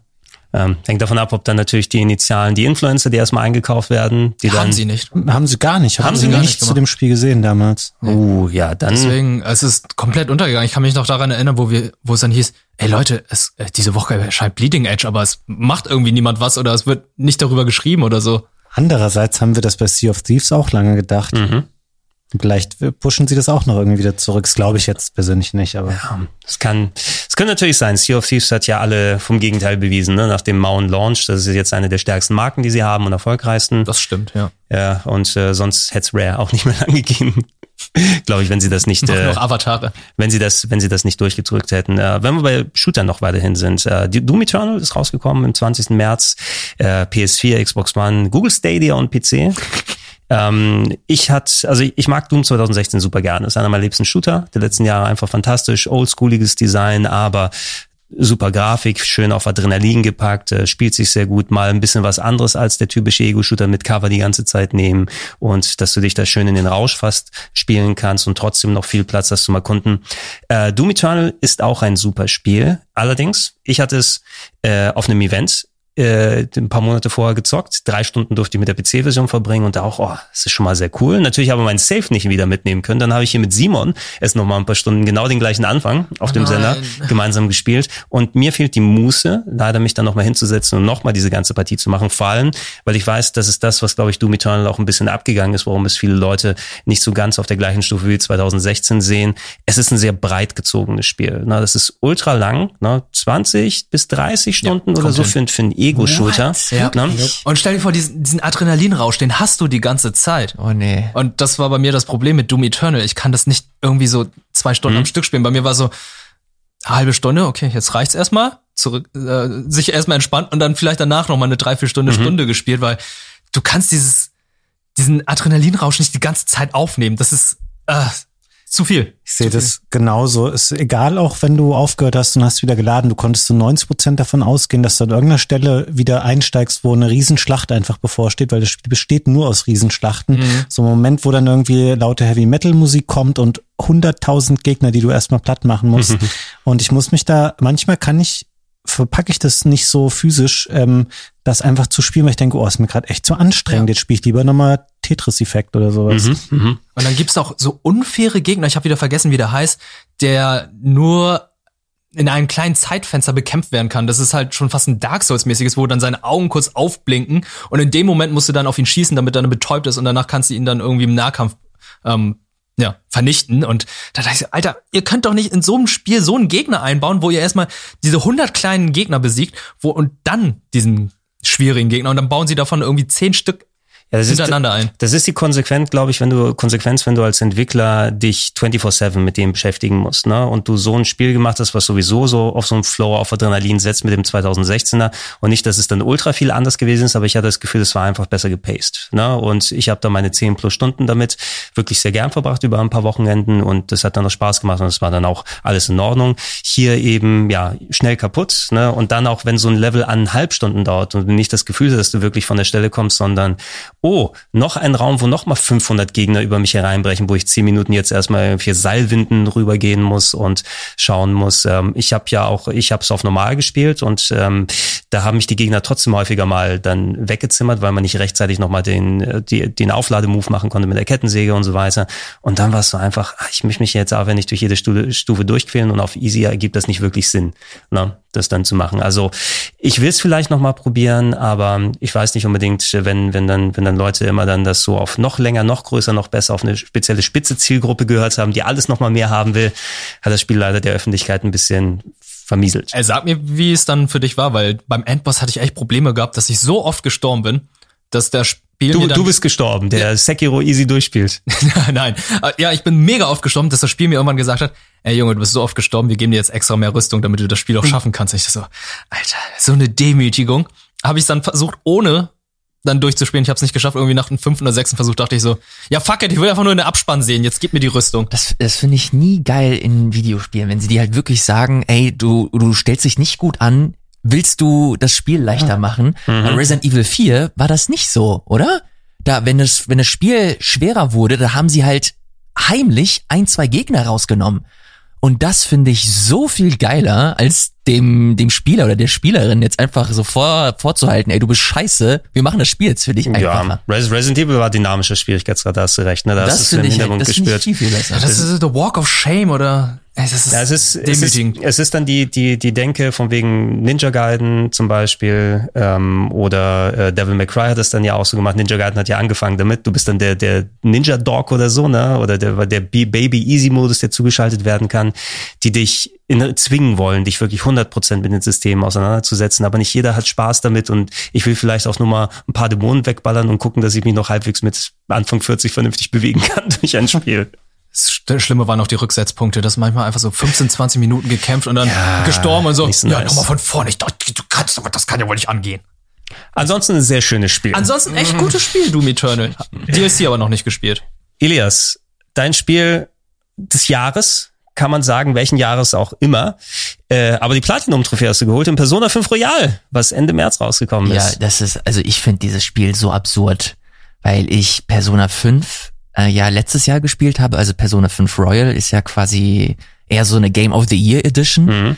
ähm, wo nochmal ein neues Semester dazugekommen ist, ein paar Quality of Life äh, Elemente mit rein. Die Story wurde hier und da erweitert, aber diese Elemente, die sie da reingebracht haben, die sind, die haben das Spiel so krass aufgewertet, dass ich das mit zum Besten, was ich dieses Jahr gespielt habe, zählen würde. Ich mochte das Hauptspiel, fand, fand ich am Anfang geil, fand das aber irgendwann viel zu lang. Twist, Persona 5 Royal ist noch länger, Es ist ein Drittel länger ungefähr. aber ich find's so viel besser aus den äh, Gründen, die ich gerade genannt habe. Die Story-Elemente, die sie reingenommen haben, machen, äh, haben alle mehr als nur Sinn gemacht. Je- Jedes Element hat einen Mehrwert geboten. Dieses, dieses äh, Grinden, was du da stellenweise auch im Hauptspiel hattest, haben sie krass abgeschwächt. Sie haben die Dungeons verbessert. Sie haben ein paar äh, neue Erforschungs äh, Elemente reingebracht, wie zum Beispiel du kannst äh, verschiedene Will Seeds finden und die äh, geben dir nochmal geile Ausrüstung.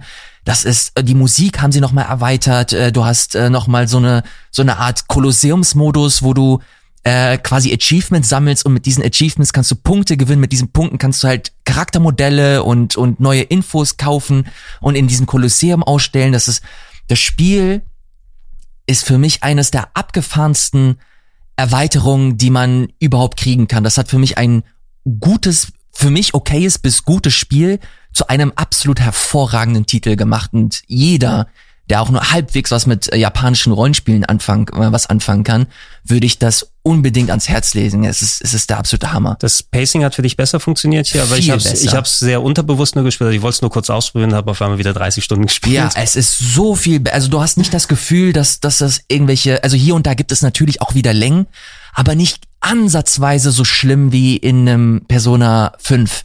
Also hier haben sie halt echt viel gemacht und viel getweakt, sodass das halt wirklich, für mich war es ein perfektes Persona-Spiel. Mhm. Und nochmal wichtig, deutsche Texte dabei für die Leute, die welche Die habe haben ich wollen. gar nicht, die habe ich leider gar nicht ausprobiert. Ah, Da hast du aber äh, ja, genau, zumindest genau. reingespielt. Ja, das war so auch recht wichtig. Gerade ich höre ja, weil ich sowieso ja viel mit Rollenspielen mache. Viele Leute, vielen Leuten ist es sehr wichtig, wenn deutsche Texte drin sind. Ne? Das muss nicht unbedingt eine Synchro sein, aber nicht jeder ist dann so super firm in Englisch oder dann. Ja, vor äh, allem für ein japanisches Rollenspiel ist das geil. Genau, ne? Und ähm, ist eine sehr kompetente deutsche Lokalisation, oder zumindest von dem, was ich gespielt habe, kann sein, dass es vielleicht noch in die Binsen geht später, weil dass da viele Übersetzungsfehler oder sowas dazukommen. Aber grundsätzlich ähm, könnt ihr jetzt auch Persona in Deutsch spielen, ne? Aber den Vollpreis muss man eben wieder zahlen, Das ist ja, und das ist so ein Punkt, wo ich dann sage, ah, schwierig. Jetzt ärgert mich das ein bisschen. Du hast mir das jetzt so toll erzählt, warum die Royal-Version viel besser ist. Also brauche ich nicht das normale Persona 5 spielen, weil es jetzt in dieser PS Plus Collection der PS5 ist, oder? Ja, da ist es halt kostenlos. Aber wenn du die Wahl hättest, würde ich dir auf jeden Fall zur Royal-Version ähm, raten. Weil die ist halt wirklich, die ist um,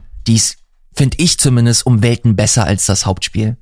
Gibt's vielleicht einen Black Friday noch? Oder Check, Black Friday check, Deal? checken wir mal kurz. Also so, wo wir es aufnehmen, äh, sind noch die Deals gerade am Laufen.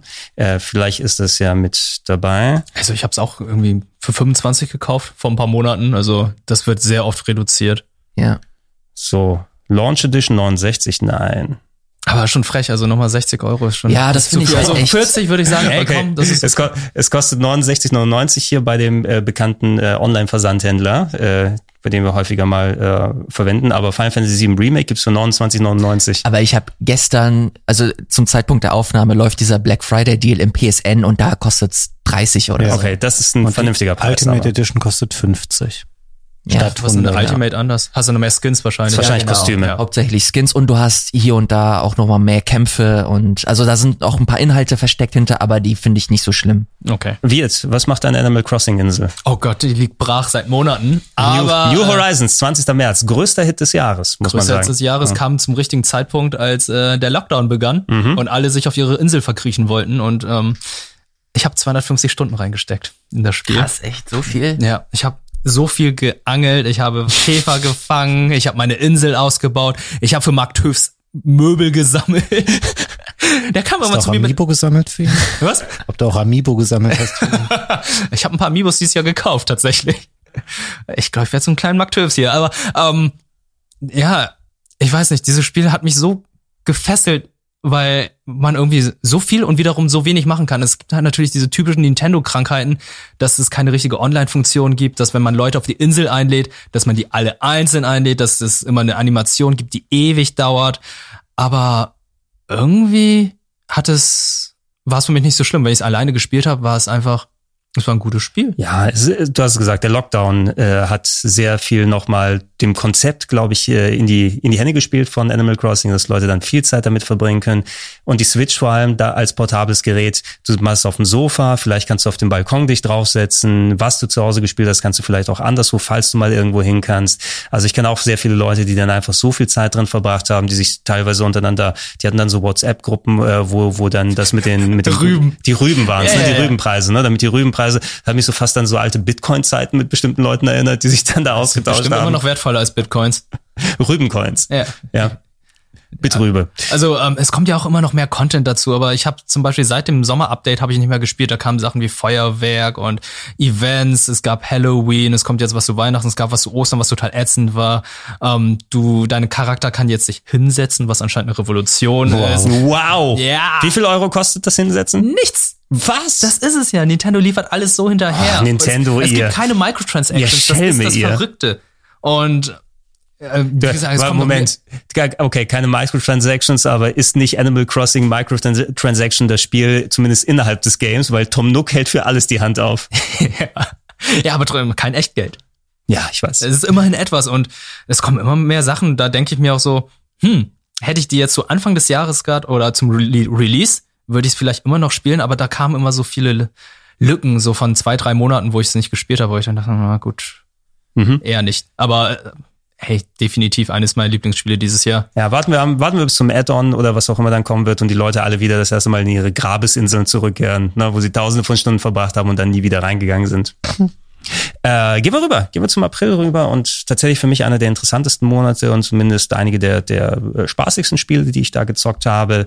Ähm, wir haben direkt früh im April, Fabian, das hat mich sehr gefreut, dass du dann wieder Oh ja. mit mir und Simon das gemeinsam machen konntest. Resident Evil 3, Dry, das Trockene im äh, Remake, was ähm, ich glaube im Nachhinein weniger gut angekommen ist, als ich noch die Erwartung hatte, weil ich habe es ja auch schon mal auf einem Event dann vorher noch spielen können. Der letzte Event, wo ich dann da noch gewesen bin im Februar und dann, ey, ja, geht genau die Schiene weiter, die Resident Evil 2 Remake gemacht hat, was ich finde eines der stärksten Spiele der letzten fünf Jahre gewesen ist, wie es neu interpretiert wurde, Steuerung, spielerisch und dann, hey, jetzt nochmal mit Nemesis ein Charakter, der dich verfolgt. Resident Evil 3 im Original, das Spiel, was ein Remake auch wirklich gut vertragen kann. Aber zu 1000 Prozent hat es nicht ganz funktioniert. Wie, wie erinnerst du dich an Resident Evil 3? Ich, mir hat das, glaube ich, als wir es gespielt haben, ähnlich viel Spaß gemacht wie Teil 2. Es ist ähm, definitiv ein kürzeres Spiel und komischerweise mit dem Abstand von einem halben Jahr ist es mir deutlich weniger im Gedächtnis geblieben als Teil 2 und ich würde jetzt, wenn ich mich jetzt entscheiden müsste, was nicht so unwahrscheinlich ist mit den neuen Konsolen, gerade wo du, glaube ich, auch ein bisschen davon profitieren kannst, wenn die mit Unlocked Framerate oder sowas liefen, ähm, würde ich wahrscheinlich auch Teil 2 nochmal spielen. Es wirkte so ein bisschen wie ein etwas unambitionierterer Nachfolger mit einem kleineren Scope und es ist auch für sich genommen, es ist einfach nicht so ein starkes Spiel wie Teil 2, da muss man kein äh, Geheimnis draus machen. Ich fand es trotzdem ein Top ähm, Action Adventure. Also Ja, mir hat es ja. ähnlich viel Spaß gemacht. Aber wie gesagt, es ist nicht ganz so gut. Ja, es ist eben, wo, woran misst du dich und was sind die Erwartungshaltungen? Ne? Und ähm, dadurch, dass du zwar, also du hast ja immer noch dann wieder zwei Charaktere gehabt, aber die sind ja fest verzahnt in den Storyablauf mit den Parts, die du spielen kannst. Es sind etliche Gebiete nicht mehr dabei, die im originalen Resident Evil 3 gewesen sind, ne? wo man gesagt hat, oh, ich wollte mal neu interpretiert haben, dieses, diese Villa, wo man rein, rein crasht mit dem Zug, ne, die dazwischen drin ist ähm, und, und andere Sachen, die nicht umgesetzt wurden. Das wurde hier alles nochmal zusammengedampft. Grundsätzlich fand ich, es spielt sich wirklich sehr gut. Der Ausweichmove war sinnvoll, Nemesis wurde äh, gut verbaut, grafische Qualität war top, also auch hier Performances und alles und so weiter hat für mich gut funktioniert. Die, der Umfang ist, wenn du ein Vollpreisspiel dann nimmst und das wirklich in viereinhalb bis fünf Stunden durch hast. Ne, ich habe, also als wir es dann gespielt haben, hier, wie viel, wir waren zwei oder drei Sessions oder so. Ja, das war nicht durch. viel. Weiß nicht viel. Und ich habe es dann nochmal selber gespielt. Ich war dann auch irgendwas bei dreieinhalb bis vier Stunden, so auf normal. Ähm, ich hatte mich auch nochmal speziell ja mit Resident Evil 2 beschäftigt, weil wir es ja gespeedrunnt haben auf dem Sender. Also kenne ich mich damit ziemlich gut aus. Ne? Das kriege ich mir mittlerweile in einer Stunde durch. Drei merkt man eben, dass da nicht so viel Varianz und nicht so viel hinter den Systemen steckt. Ne? Also da macht der Speedrun leider nicht so viel Spaß. Ich habe dann so versucht, weil du exakt den gleichen Weg nehmen musst wie alle anderen, nur versuchen eben schneller um die Ecken drumherum zu gehen. Das bietet dir also nicht besonders viel Varianz. Äh, und ähm, wenn es dann ja, die Production Values sind drin. Hätte es als Budget-Titel rauskommen können für 40 Euro? Ich weiß es nicht so Nee, glaube ganz. ich nicht, weil es, ihr vergesst immer noch den Multiplayer, der dazu kam. Oh, aber der war, na gut, der Multiplayer war kostenlos in Anführungsstrichen. Ja, deswegen hat es sich, äh, glaube ich, auch gerechtfertigt, dass das Spiel ein Vollpreistitel ist. Das war wahrscheinlich der, der Gedanke von Capcom, ne? Wenn wir noch dieses Resistance, Resident Evil Resistance, der Multiplayer mit äh, von wegen hier das Mastermind und vier oder fünf Leute waren es, glaube ich, die Ja, dann glaub- gegeneinander sich versucht haben gegen einen so Dungeon Keeper-Style Multiplayer-Modus, ne? wo der eine immer so Fallen rausgelo äh, Entschuldigung wo der eine dann äh, Fallen äh, dann gestellt hat, der Mastermind dann durch äh, Überwachungskameras geguckt hat, so dass die anderen dann in äh, Kooperation dann irgendwelche Räs Rätsel lösen und Gegner bekämpfen und alles. Es hat mir grundsätzlich schon ein bisschen Spaß gemacht, der Multiplayer, aber ich glaube, das war auch nichts, was die Leute wirklich haben wollten. Und wenn du das als äh, Release ra rausgepackt hättest, sind Sachen so Op Operation Raccoon City und wie hieß das andere? Umbrella Core. Umbrella Core hieß das andere. E-Sport-Titel, Ja. Resident Evil, genau das, was wir haben wollen. Resistance ist besser als diese anderen Sachen, aber äh, es hat für mich das Hauptspiel nicht irgendwie dann oder das, das mit dem kleineren Umfang das aufgewogen. Nee, aber ich find's gut, dass sie so angekündigt haben, erstmal so, hey, Resistance, und so, ah, das wollen wir alle nicht. Und so, es kommt auch mit Resident Evil 3. Oh, okay, dann nehme ich's gern. Also hätten die es jetzt als einzelne Fassung rausgehauen, ich glaube, die Leute werden durchgedreht. Ja, ich, ich mag es immer noch sehr gerne, muss ich sagen. Es wird kein, also nicht das Game of the Year bei mir werden, aber wahrscheinlich auch relativ weit oben dann landen. Ich habe den dritten Teil auch sehr gern gespielt, aber ich muss sagen, ähm, Nemesis, er ist zwar mega hässlich, aber vergleichsweise ist er nicht so gruselig und wie Mr. X. Also Mr. Stores. Also ich fand, ich, ich, ich fand, äh, Nemesis war eher nervig und Mr. X, bei dem hatte ich wirklich Angst gehabt. Ich Weil hasse dieses, den Penner, dieses, dieses Stampfen im anderen Raum, wo du einfach nur siehst, oh Gott, er kommt, er kommt, er kommt, oder oh, du hörst, er kommt näher. Und beim Nemesis ist halt so, ja, er kommt, der greift dich dann mit den Tentakeln, dann gibt's ein Quicktime-Event und dann ist er wieder weg. Ja, ne, Nemesis ist gescript, gescriptet. Ne? Der hat dich in bestimmten Stellen verfolgt, dass mit so rudimentär die KI bei einem Mr. X gewesen ist, aber dass er immer permanent durch dieses Haus läuft und du dann eine große Location hast und dann da- ja unberechenbar gewesen ist. Ne? Äh, das hat auf jeden Fall sehr viel bei Resident Evil 2 da geholfen. Und du hast keine vergleichbare Location wie das Polizeirevier eben in Resident Evil 3 in dem Umfang und in der Größe. Selbst wenn du die Anfangsstadt da mitnimmst. Und äh, ja, das ist, denke ich mal, vielen Leuten da auch nochmal abgegangen. 10. April. Puh. Jahrtausende hat's gedauert. Das Final Fantasy VII Remake Ja, ist Mann. rausgekommen. Ach ja. Hast, hast du noch meine Version, Elias? Ja, ich habe deine Version noch. Hast du noch mal? Die ist noch in meiner PS4. Ich habe seitdem Hast du- keine hast andere du- Disc reingemacht. Hast du deine alles PS4 digital noch? bekommen. Ja, die habe ich natürlich noch. Okay. Die bringe ich dir sehr gerne mit. Ich habe Okay. komplett vergessen. Ich habe schon längst meine eigene Version.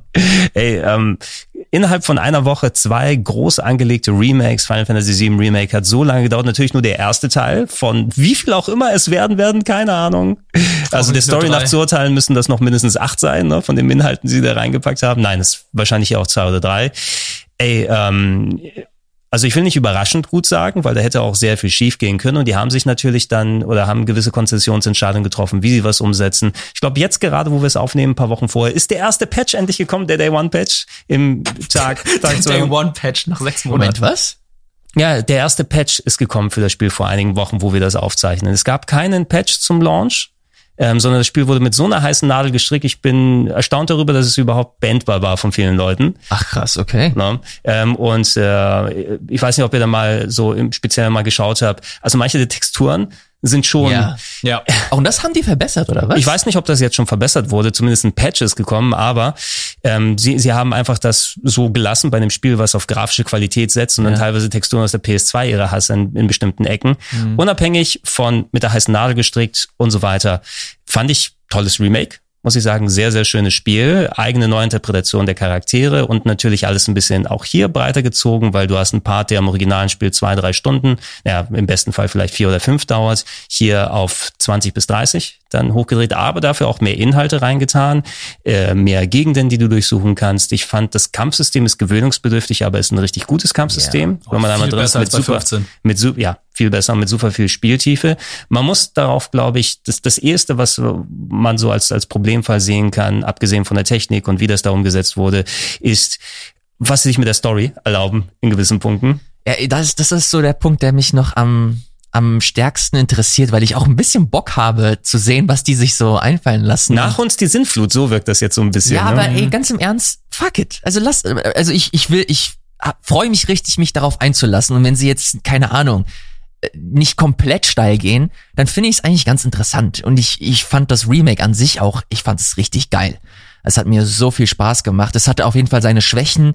Ich hoffe so sehr, dass sie sich mit dem zweiten Teil des Remakes irgendwie so auf die Fahne schreiben, dass sie nicht alles zu doll aufplustern. Also zum Beispiel diese, diese Abwasserlevel, das im, im Hauptspiel wie viele Frame, also drei Bild, also drei Abschnitte waren das und hier war es ein ganzer Dungeon. Und der war jetzt auch nicht so mega geil.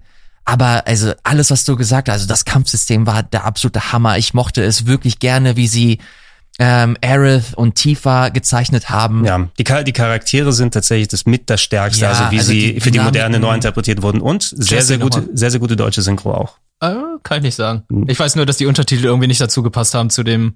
Also ich habe mit deutschem Untertitel gespielt auf Englisch und die Untertitel haben irgendwie nicht Ja, zusammengepasst. aber das ist ja auch logisch. Dieses ja, äh, deutsche Version ist ja nach der japanischen gemacht worden. Genau, Und das die ist, englische äh, ist ja lokalisiert. Also da würde ich, da kannst du aber die, du denk, also ich meine auch die Sprachausgabe und alles. Grundsätzlich fand ich nämlich die Lokalisation sehr gelungen in vielen Sachen. Man kann bestimmt mit einzelnen Punkten oder einzelnen Stimmen nicht ganz gut äh, dann ab im bestimmten Fall, aber Mhm. zum größten Teil, also ich habe es zweimal auf Deutsch durchgespielt und Zweimal. Ja. Ich will's auch noch mal durchspielen. Oh Gott. Ich habe richtig Bock, das noch mal so im New Game Plus mit allen Features Und Fabian? äh, zu zocken. Ich würde es auch gerne mal durchspielen. Ich habe ähm, meine Geschichte dazu ist ein bisschen unglücklicher.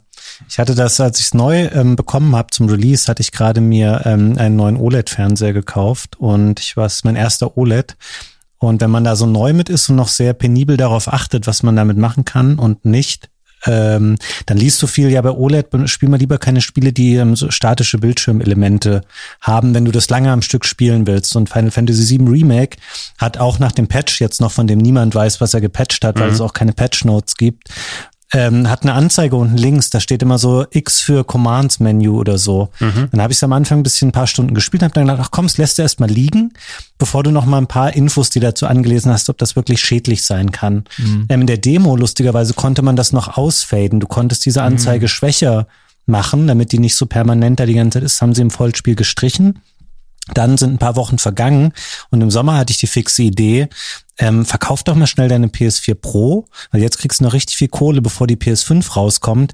Da, da hatte ich natürlich längst vergessen, dass ich noch Final Fantasy spielen wollte. Dann habe ich die PS4 verkauft und irgendwann im Juli oder August merkte ich so, shit, jetzt kann ich das da gar nicht weiterspielen, weil ich habe ja meine Playstation verkauft. Aber hast du nicht die Save äh, States irgendwie? Doch, die habe ich, glaube ich, gesichert. Und jetzt ist ja die PS5 auch erschienen. Jetzt könnte ich es mittlerweile runterladen und mal weiterspielen. Mir hat das bis dahin auch ähm, sehr, sehr gut gefallen. Also ich mir Kampfsystem, habe mich da immer so ein bisschen gestresst gefühlt, muss ich sagen. Aber ich war jetzt auch vielleicht nur drei, vier Stunden im Spiel oder so. Ähm, da kommt man vielleicht noch besser rein. Ansonsten fand ich schon auch sehr, sehr stark. Hat mir richtig gut gefallen. Es hat eine bisschen steile Lern Lernkurve, das Kampfsystem, weil am Anfang denkst du auch, okay, jetzt Echtzeit, aber trotzdem äh, Menüangriffe, die du machen kannst und äh, was, da sind auch so Systeme wie das Staggern drin, was aus Final Fantasy 13 gekommen ist, wo du Leute dann ich auch Hammer. ja, was hier gut funktioniert mit bestimmten Attacken, dann Elementattacken machen, dass der Gegner dann ein ähm, hier Benommenheitsbalken dann voll bekommt, um dann Spezialattacken zu machen. Das Einzige, was da Bullshit ist, dass manche Gegner einfach deinen Balken resettet haben, wenn bestimmte Hitpoints erreicht wurden. Das heißt also, oh, ich bin kurz davor, den zu staggern, aber hier kommt die äh, gescriptete Cutscene nach der Hälfte der Energie. Das heißt, Stagger, Staggerbalken wieder, wieder runter und du musst es anders timen. Ähm, ich ich habe mich nochmal eben spezieller damit aus, auseinandergesetzt und da sind Leute, die noch viel tiefer reingegangen sind, einfach no pun intended ähm, die äh, dann auch einzeln geguckt haben, hey, du kannst so viel mit den einzelnen Charakteren, mit der Abwechslung machen, wenn du sie dann selber steuerst, yeah. was die Moves angeht, wie du das herum machst. Also die, die beste Kombination von dem rundenbasierten und Echtzeit-Kampfsystem zusammen. Und darauf freue ich mich, was sie sich da noch alles äh, weiter ausdenken äh, werden. Ähm, kurz mal für dich, Fabian. Ich habe es auf dem OLED-Fernseher gespielt und da ist nichts eingebrannt. Aber das halt ja, muss natürlich nichts heißen, Promedal. Also das ist dann, wenn du es halt neu hast, dann denkst du mal, nee, sei mal lieber super vorsichtig. Aber ich glaube, das betrifft, wenn überhaupt, eher Leute, die immer nur LOL spielen oder irgendwelche Sachen, wo das halt Tag und Nacht quasi läuft. Ja, aber ist es nicht so, dass dann noch Cutscenes kommen und dann die Menüs nicht drin sind? Auch dieses... Ja, es, das, schon. Ähm, das ist, ähm, wie sagt man denn, aufsummiert. Das spielt keine Rolle, wenn das mal unterbrochen wird. So, wenn du okay. zehn Stunden und dann eine Stunde das nicht mehr hast und dann wieder zehn Stunden, dann hast du trotzdem 20 Stunden okay. den gleichen Bildschirm in Okay, das, ja gut, also hoffen wir mal, dass äh, je nachdem, wann auch immer Final Fantasy VII Remake Teil 2 oder Final Fantasy 8, fände ich lustig, wenn sie das so nennen. Wäre der Hammer, was sie daraus machen, wo die Story hingeht, äh, wie viel Kingdom Hearts drin steckt und wie viel nicht. Ey. Pass auf. Oh Gott, bitte Ohne nicht Scheiß. sowas Crossmediales. Nicht, das heißt, ey, ich nee, ich mein, das Final ich, Fantasy nein, ich mein, Mobile ich mein, um das Final Fantasy 7 nicht um, zu verstehen. Nicht unbedingt crossmedial, aber der Nomura von, äh, ist ja der mit der Hauptverantwortliche von, von Kingdom Hearts und die ganzen Story-Twists, die da reingekommen sind. Oh also in der, in der Form, äh, wer weiß, was ja, die sich da ausdenken. Das ist auch so schon so ein Metal Gear-Ding. Ey, ohne Scheiß. Bitte lass das nicht heraufbeschwören. Fabian, ähm, ja? da weiß ich, wir beide hatten mit dem Titel sehr viel Spaß, mhm. äh, auch wenn es das zweite Square Remake gewesen ist, was in dem April rausgekommen ist. Aber Trials of Mana ist rausgekommen, PS4, Switch und PC. Ich habe es auf der PS4 durchgespielt. Ähm, Switch-Version war mir ein bisschen zu rucklig. Äh, PC-Version leider nicht zeitig genug gekommen für die äh, schönen 60 Frames. Aber Seiken Densetsu 3, schönes alte Super Nintendo Game, jetzt neu interpretiert, nicht mit dem Production Values vielleicht von dem Final Fantasy 7, aber ein sehr, sehr schönes Action-Adventure. Ja, es hat ähm, hat ein bisschen so eine leichte Billo-Anmutung, ohne das Böse zu meinen, weil es äh, so aussah um, grundsätzlich wie eins von ihren Mobile-Spielen, mhm. was sie mal gemacht haben in den letzten Jahren. Aber ich wollte das eigentlich auch nochmal kurz spielen, weil um ein bisschen auf dem Sender was dazu erzählen und habe dann, glaube ich, später mit Sebastian von Game 2 so ein Review-Talk dazu gemacht. Da hatte ich schon durchgespielt. Und es ging gar nicht mal so schnell. Das waren schon ein paar Dutzend Spielstunden. Ja das lebt davon, dass es echt ein flottes und gutes Kampfsystem hatte. Und es ist um Welten besser als das Super Nintendo Original. Ähm, ich bin ja der Meinung, dass Secret of Mana 1 und eben auch die Fortsetzung, die Trials of Mana ist, die leben von dem Hype-Faktor und von dem Nostalgie-Faktor. Mhm. Das sind für sich genommen heute vor allem spielerisch keine guten äh, Spiele mehr. Aber Trials of Mana echt schön, macht super viel Laune. Ähm, hat mir ähnlich gut gefallen wie, weiß ich nicht, so ein Dragon Quest 11, obwohl es natürlich spielerisch was anderes ist, aber so dieses unbeschwerte und relativ schnelle und spaßige durchs Spiel kommen, ähm, dafür taugt es auf jeden Fall. Ja, kann ich absolut beipflichten. Die Varianz, die du machen kannst, indem du die, deine dreiköpfige Party aus sechs Charakteren mit eigenen Origin Stories aussuchst, aussuchen kannst, die dann auch äh, unterschiedliche Entwicklungswege und Kombinationsattacken und so weiter hatten. Ähm, ich hatte mir auch dann meine Truppe zurechtgelegt, mit der ich dann auch wusste, okay, das ist so der Tank, mit dem ich nach vorne hingehen kann. Äh, Upgrades geholt, wo der nicht gestaggert werden kann und andere Geschichten. Also du konntest dann schon recht viel Spieltiefe reintun. Und wenn du einmal so auch schön in den Flow gekommen bist, funktioniert für mich auch besser als das originale Seiken Densetsu 3, weil das so ein leicht abgehacktes Kampfsystem hatte, wobei ich das nie so lang jetzt hier wie das Trials of Mana gespielt habe. Äh, bin ich auch sowieso froh, dass das noch mal in der Übersetzung gekommen ist. Äh, hier aber, ähm, mir gefiel es auch auf jeden Fall um einiges besser als das Remake von Secret of Mana, was vor ein paar Jahren gekommen ist, was tatsächlich diesen äh, Mobile-Charme hatte mit ähm, der grafischen Umsetzung. Da fehlte eben das, was äh, das Super Nintendo Secret of Mana ausgemacht hat, nämlich nicht das Spielerische, weil das war gleich, aber die Grafik war nicht mehr so geil und dann sieht man auf einmal, ne? Da ist nicht mehr so enorm viel dahinter, habe ich aber auch immer noch ganz gerne durchgespielt. Mein Favorit ist aber dann Trials of Mana und da war ich auch für meine 20 Stunden oder so viel unterhalten, habe alles gemacht, was man so gut wie machen konnte, auch den neuen Prolog, äh, nee, den neuen Epilog durchgespielt. Das ist nochmal so ein Bonus-Dungeon, wo man seine Level 70, 80 Charaktere nochmal durchgehen kann für eine Stunde oder zwei und neue Bosse besiegen kann. Also wer, wer Action-Adventures mit Japano-Einschlag mag ne, und kein Problem hat, vielleicht mit einer ziemlich grausligen englischen Synchro, weil ich habe eine hohe Toleranzgrenze für viele Sachen. Ich sage ja sogar, dass manche sogar sehr gut sind, Synchros, wenn alle sagen, oh, ein bisschen, ne? aber die ist wirklich schlecht. Ah, 20 Stunden? Das ist ziemlich fix für ein JRPG, oder? Na, es ist ein Action-Adventure. Okay, ja, ja, ja also ich dachte, das geht länger. Ich habe es immer noch nicht angefasst, obwohl ich es bei mir liegen habe. al- alte Super Nintendo Action-Adventure. Ah, ist verge- also 20 plus Stunden würde ich schon Und 20 sagen. ist gut. Das Ja. ich mir noch Sollen wir sie auf jeden Fall angucken. Äh, Streets of Rage 4 war auch äh, ganz knapp noch in den April reingerutscht. Ebenfalls Top of the Line, eins der besten Beat'em-Ups der letzten Jahre. Ne, moderne Sensibilitäten, vergleichsweise großer Umfang, zwei Stunden brauchst du es, um es am Stück durchzuspielen.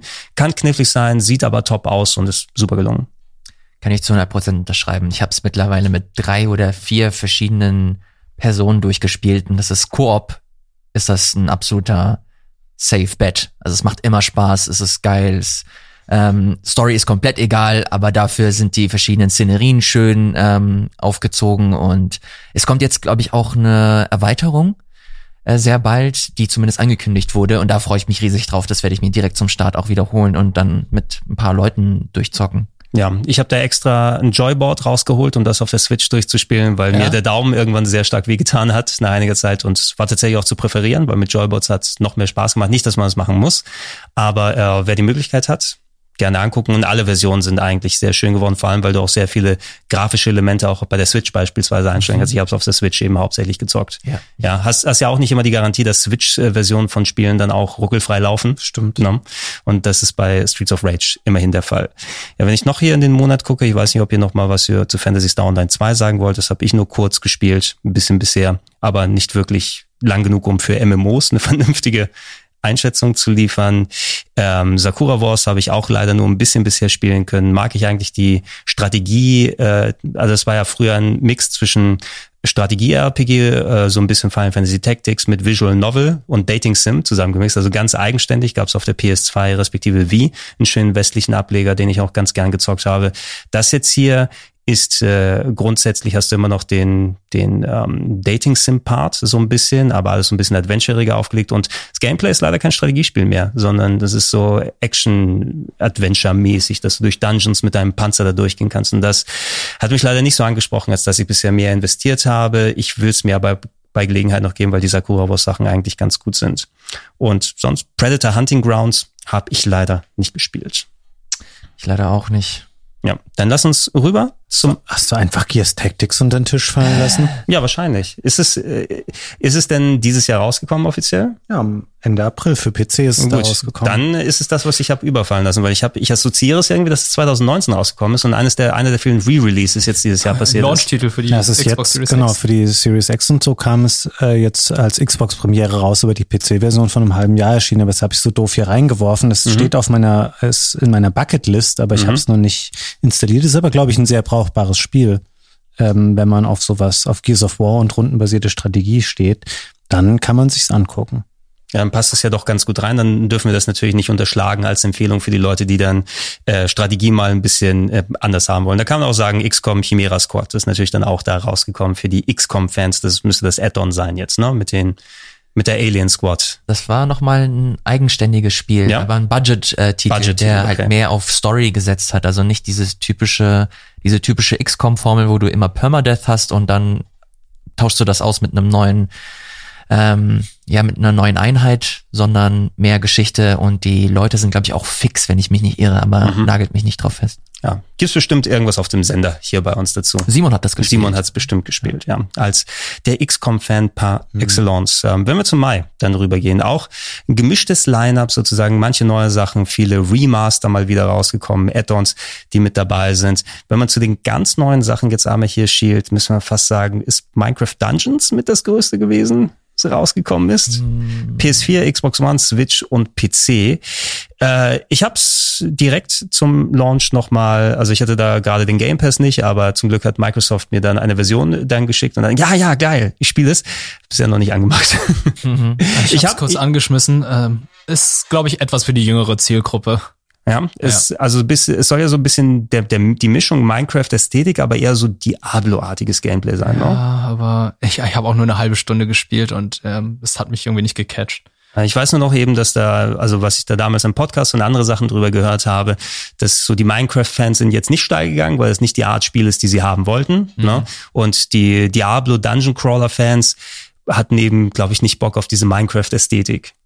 Na, ist aber auch im Ach, es hat sich Game Pass trotzdem, glaube ich, ganz gut verkauft. Allein aufgrund der Tatsache, dass da Minecraft draufsteht. Also hat sich's gut verkauft oder hat der Game Pass einfach mal wieder ein Nee, Spiel nee, extra es gehabt? wurde ja auch auf der Switch ähm, released. Mhm.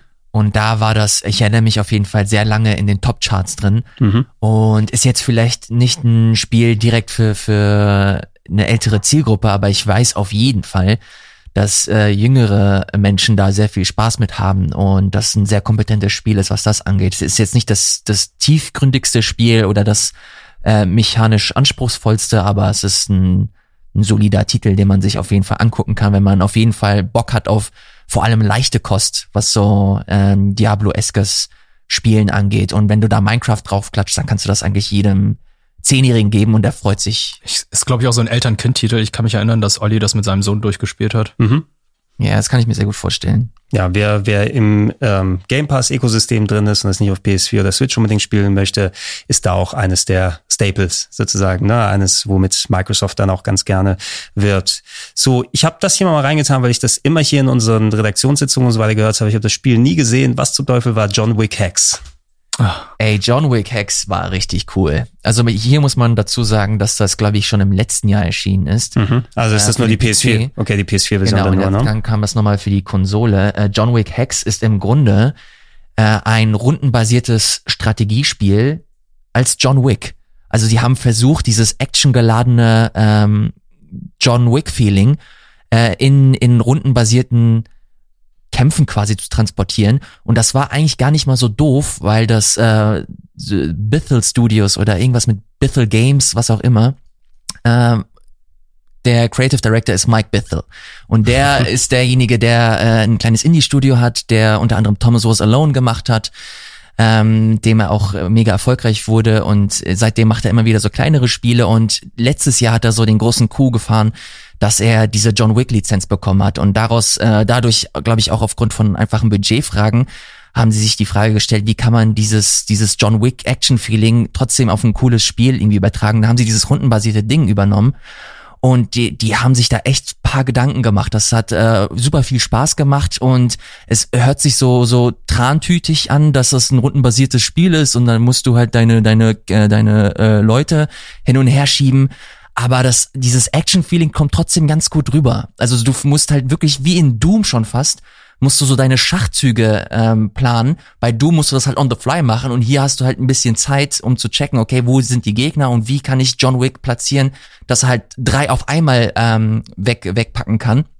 Und das haben sie echt gut übertragen. Ich mochte es super gerne und ist auch nicht so teuer. Ich glaube, kostet 20 Euro oder so. Der Stil ist so ein bisschen gewöhnungsbedürftig. Da habe ich oft äh, gehört, dass die Leute da nicht so wirklich Bock drauf haben. Ich fand ihn ganz okay.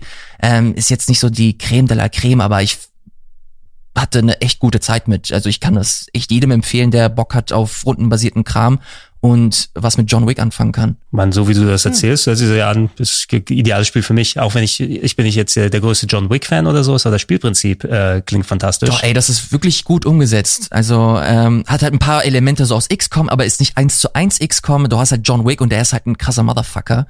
Und der hat halt die Möglichkeit, dass er halt drei Leute auf einmal irgendwie absch äh, ausschalten kann. Und äh, solche Elemente verfeinern das alles noch ein bisschen und deswegen ist das mir sehr wohlig in Erinnerung geblieben, muss ich sagen. Okay, dann nochmal, auch wenn es ein Re-Release ist auf der PlayStation 4, nochmal gerne im Hinterkopf behalten. Solche Games sollte man gerne auch nochmal ein klein bisschen pushen. Ähm, ich weiß nicht, ob jemand von euch Handdown mal äh, gespielt hat. Ich muss das eben gerade googeln. Ja. Auch überlegt, ob du da Hand Showdown irgendwie. ich auch. Weil genau das ist die Diskussion. Ich habe es im Retro-Club dann nochmal gezeigt, weil ich da ähm, nochmal ein paar speziell solche Download-Spiele ähm, gezeigt habe. Handdown ist so ein Side-Scrolling, Cyberpunk-Style, Hat mich so, hat so ein paar Elemente gehabt. Ich weiß nicht, ob jemand von euch Blackthorn mal gespielt hat auf dem Super Nintendo. Fabian wahrscheinlich, wenn überhaupt. Ja. Na, da hattest du ja dieses Manöver, wo du nach hinten ausweichen kannst beim Sidescrollen, dass die Leute an dich vorbei, an dir vorbeischießen können. Und äh, nicht, dass es jetzt ein Cinematic Platform ist, aber auch diese Idee ist als Spielprinzip drin. So ein bisschen Contra mit Cyberpunk gemischt plus dieses Ausweichmanöver. Tatsächlich ganz gut dargestellt, aber sehr unglücklich, dass es eben zwei Monate nach Hand Showdown rausgekommen ist. Ein Spiel, was Handdown heißt, was einfach ähm, auch so, so ein nichtssagender Titel ist leider. Ne? Und äh, da kann ich mir gut vorstellen, dass es eher einer der, der, der Titel, die dann so ein bisschen hinten übergefallen sind. Ähm, so äquivalent. Ich habe den auch, ich habe den auch nicht so ultra lang gespielt bisher, aber er hat mir schon so einigermaßen Spaß gemacht. Äh, ich würde sagen, vielleicht so ein bisschen das Blazing Chrome des Jahres. Ne? weil Blazing, Blazing Chrome natürlich einen erinnerungswürdigeren Titel hatte vom 2019 der Contra-Klon, der rausgekommen ja. ist. Äh, eine Enttäuschung, muss ich tatsächlich zugeben. Also irgendwie nach dem, nach der Vorfreude hat es mich irgendwie überhaupt nicht gepackt und ich habe es nach einer Stunde liegen lassen, war Man Eater. Ja, bei mir genauso. Ja, es war das, das Hai-RPG, Shark PG, oder wie sie es genannt haben, wo du mit dem Hai dann durchs Wasser gehst und Leute auffrisst, um dich aufzuleveln und so weiter, herausgekommen für alle möglichen Plattformen. Es ist eine komische Story mit so möchte gern Comedy drüber irgendwie. Du bist als Baby High beißt du irgendeinem ähm, Dokumentarfilmer den Arm ab oder irgendwie sowas? Ja genau. Und äh, jetzt versuchst du dich zu rächen. Nee warte du wurdest aus dem Mutterleib rausgerissen. Okay und da ah, genau. er hat deine Mutter getötet aber dafür beißt du ihm dem Arm mit deinem Baby genau, High und er wirft er dich in irgendeinen Sumpf und jetzt versuchst du dich die ganze Zeit durch die ganzen Viecher dazu ernähren und größer zu werden um ihn dann irgendwann zu besiegen. Also das Katamari mit dem Hai. Ja und es war so irgendwie in 3D schwimmst du da mit dem Hai dann durch diese ganzen trüben Wässerchen Rennen, musste ja mal gucken, oh, kann ich die Schildkröte angreifen für Hitpoints oder beißt sie mich zu Tode und so weiter. Ich habe mich ein bisschen orientierungslos gefühlt häufig im trüben Wasser und ähm, ja, der Spielspaß wollte sich leider nicht so wirklich einstellen. so monoton, also nach 10, 15 Minuten machst du die ganze Zeit das Gleiche und da dachte ich so, boah, und das machst du jetzt mehrere Stunden? Nee. Schade. Schade ist es. Schade. Schade. Nein. Ey Mann, andere dürfen das auch. I'll allow it. äh, super viele Remakes äh, oder Remaster in dem äh, Monat rausgekommen. Wir haben die beiden Mafias, Mafia 2 und Mafia 3 gehabt. Ich habe das Mafia 2, die Definitive Edition, mal kurz ausprobiert, leider sehr verbuggt zu Beginn noch gewesen. Ich hoffe, dass sich das mal ein bisschen verbessert hat. Merkwürdig, dass sie da auch nochmal Remaster sozusagen bringen wollten, weil die alten Versionen, naja, auf dem PC waren sie quasi schon Remaster. Ich weiß nicht, was du bei Mafia 3 remastern möchtest, ne? außer dem Inhalt, aber Nein, Mafia 3 ist auch nicht so schlecht, wie es gern gemacht wird, aber hat ähm, nicht mehr so viel damit zu tun, wie die alten Mafias gewesen sind. Natürlich als Lead-In spielt er für das richtige Mafia Remake, was mhm. dann im ähm, August, August ja. gekommen ist, oder zumindest ein bisschen später. Äh, also darauf ist es äh, das Wonderful 101 Remaster rausgekommen für die PS4, Switch und den PC, crowdfunded ne, von Platinum Games. Weil, weil ihr guckt euch gegenseitig an. Ich muss du so, hast ja. es, du liebst es, Nein, erklär es, fight. Es, hat, es, es gibt nämlich eine richtig traurige Story, die Fabian gar nicht kennt. Aber ich habe mich so drauf gefreut und dann habe ich mich mit, mit, Fabian darüber ausgetauscht und Fabian fand es so scheiße, dass sie es nicht mehr gespielt haben. Negative Influencer. Es, es, tut mir leid, ich bin da wirklich unvoreingenommen rangegangen, aber ich mag das Spiel einfach nicht. Es ist chaotisch und ich mag die Stimmung, den Humor nicht. Da ist für mich stimmt da leider echt gar nichts. Ich glaube mittlerweile auch, es ist ein bisschen liegt es für mich an Platinum-Spielen. Auch ich finde auch Bayonetta offen gesagt Was? furchtbar. Mhm. Ja, gut. Äh, das Bayonetta finde ich noch unsympathischer als Devil May Cry und das will schon viel heißen. Aber Metal Gear Revengeance ist geil, oder? Fand ich okay damals. Ja, es ist eines ja. der besten Spiele. Du musst nicht immer natürlich, also ich glaube, es geht auch mehr um den Stil, weil ich kann mit Bayonetta auch nicht besonders viel anfangen. Na, und Wonderful 101 war so ein bisschen, was machen wir noch mit den Resten von Beautiful Joe? No. Ach, ich habe das ja damals auf der Wii U ein bisschen gespielt und das fand ich schon gar nicht so schlecht. Aber es, es war für mich jetzt kein, kein 10 von 10 Titel. Aber das war schon ganz, ganz witzig und, und quirlig, was sie sich da überlegt haben. Aber ich äh, kann mir vorstellen, dass das mit dem Wii U Gamepad halt echt nicht so gut funktioniert. Mhm. Und äh, ich erinnere mich, ich habe Fabian damals gefragt, und er meinte, dass er es auf dem PC gespielt hat. Und ähm, auf dem Controller kann ich es mir irgendwie auch nicht so gut vorstellen. Deswegen es hat das auch eine Rolle gespielt. Nichtsdestotrotz ähm, weiß ich auch, dass dieses Spiel eine so krasse Fangemeinde, äh, Fangemeinde hat, die vielleicht nicht die größte ist, aber eine der leidenschaftlichsten. Ähm, und äh, da, da erzählen halt diese Kamiya-Spiele immer mit rein, die, wenn du sie halt wirklich spielerisch ausreizen möchtest, kannst du halt in Sphären irgendwie eindringen, die, die komplett, wo du komplett steil gehst. Aber darauf äh, musst du erstmal Bock haben und ähm, das hatte ich mit dem Gamepad stellenweise, mit dem Controller kann ich mir noch nicht so ganz vorstellen und deswegen habe ich es leider noch nicht gespielt. Was, was ist denn da nochmal mehr gekommen? Weil das war ja nur ein erster Teil, den Platinum Games über so, so, so eine äh, Ankündigungswelle machen wollte. Ne? Die hatten doch so eine Website gebaut und das erste Türchen ist auf Wonderful 101 Remaster, ne? Und da waren noch lauter andere Türchen, die hätten kommen sollen. Ich habe mich danach auch nicht mehr damit beschäftigt. Irgendwie war der, der Hype wohl weg. Noch eine Fortsetzung zu Turtles Mutants in Manhattan wollten sie gerne noch machen. Oh ja, oder zu Avatar Korra, ne? Oder Transformers? Transformers wäre cool, aber hab, da ist der Typ, glaube ich, nicht mehr da. Ich habe gerade mal nachguckt, ich mag von den Spielen von den Metal Gear Rising und ich mochte auch Nier Automata ganz gerne. Mhm. Ja, und der Rest. Stärksten. Star Fox Zero, Star Fox Guard. Oh, Star Fox Zero war ja, Ja. von denen. Ach Gott. Also die Diskussion hatten wir, glaube ich, in einem anderen Podcast nochmal. Ich weiß nicht, ob wir es in der Runde dann, dann hatten.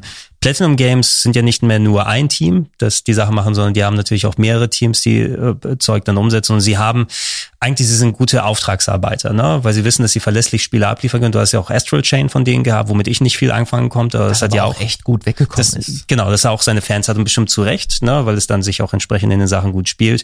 Ähm, Platinum wird von vielen Firmen angeheuert, ob es von Square gewesen ist, um dann nie automatisch inhaltlich umzusetzen, aber die Kappe hat natürlich dann Yoko Taro da aufgehabt.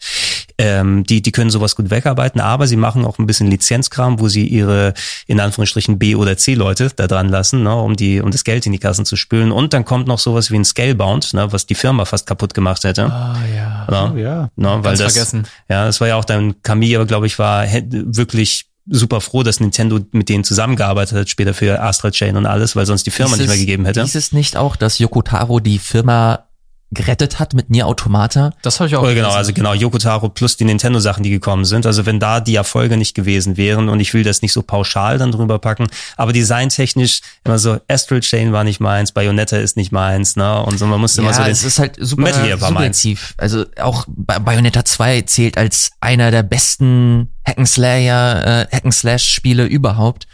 Ähm, es ist, man, man muss halt ein bisschen Bock auf diesen ganzen Kram haben. Also vor allem diese Kamiya-Spiele finde ich immer super, ja, so verschroben so ein bisschen, aber haben- die kann, können dir echt viel bieten, wenn du halt echt Bock hast, dich da so reinzufuchsen.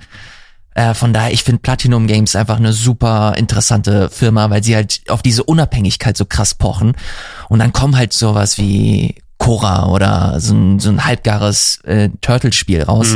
Aber wenn am Ende halt ein geiles Nier Automata oder keine Ahnung, ein Bayonetta-Spiel rauskommt, womit super viele Leute happy sind, finde ich's Hammer. ja, die sollen sich mit Capcom mal einigen und Okami 2 rausbringen. Das So. wäre auch, Alter, das wäre geil. Das wäre nice. Jetzt mit Dungeons. das wäre das Einzige, was noch richtig gut machen würde.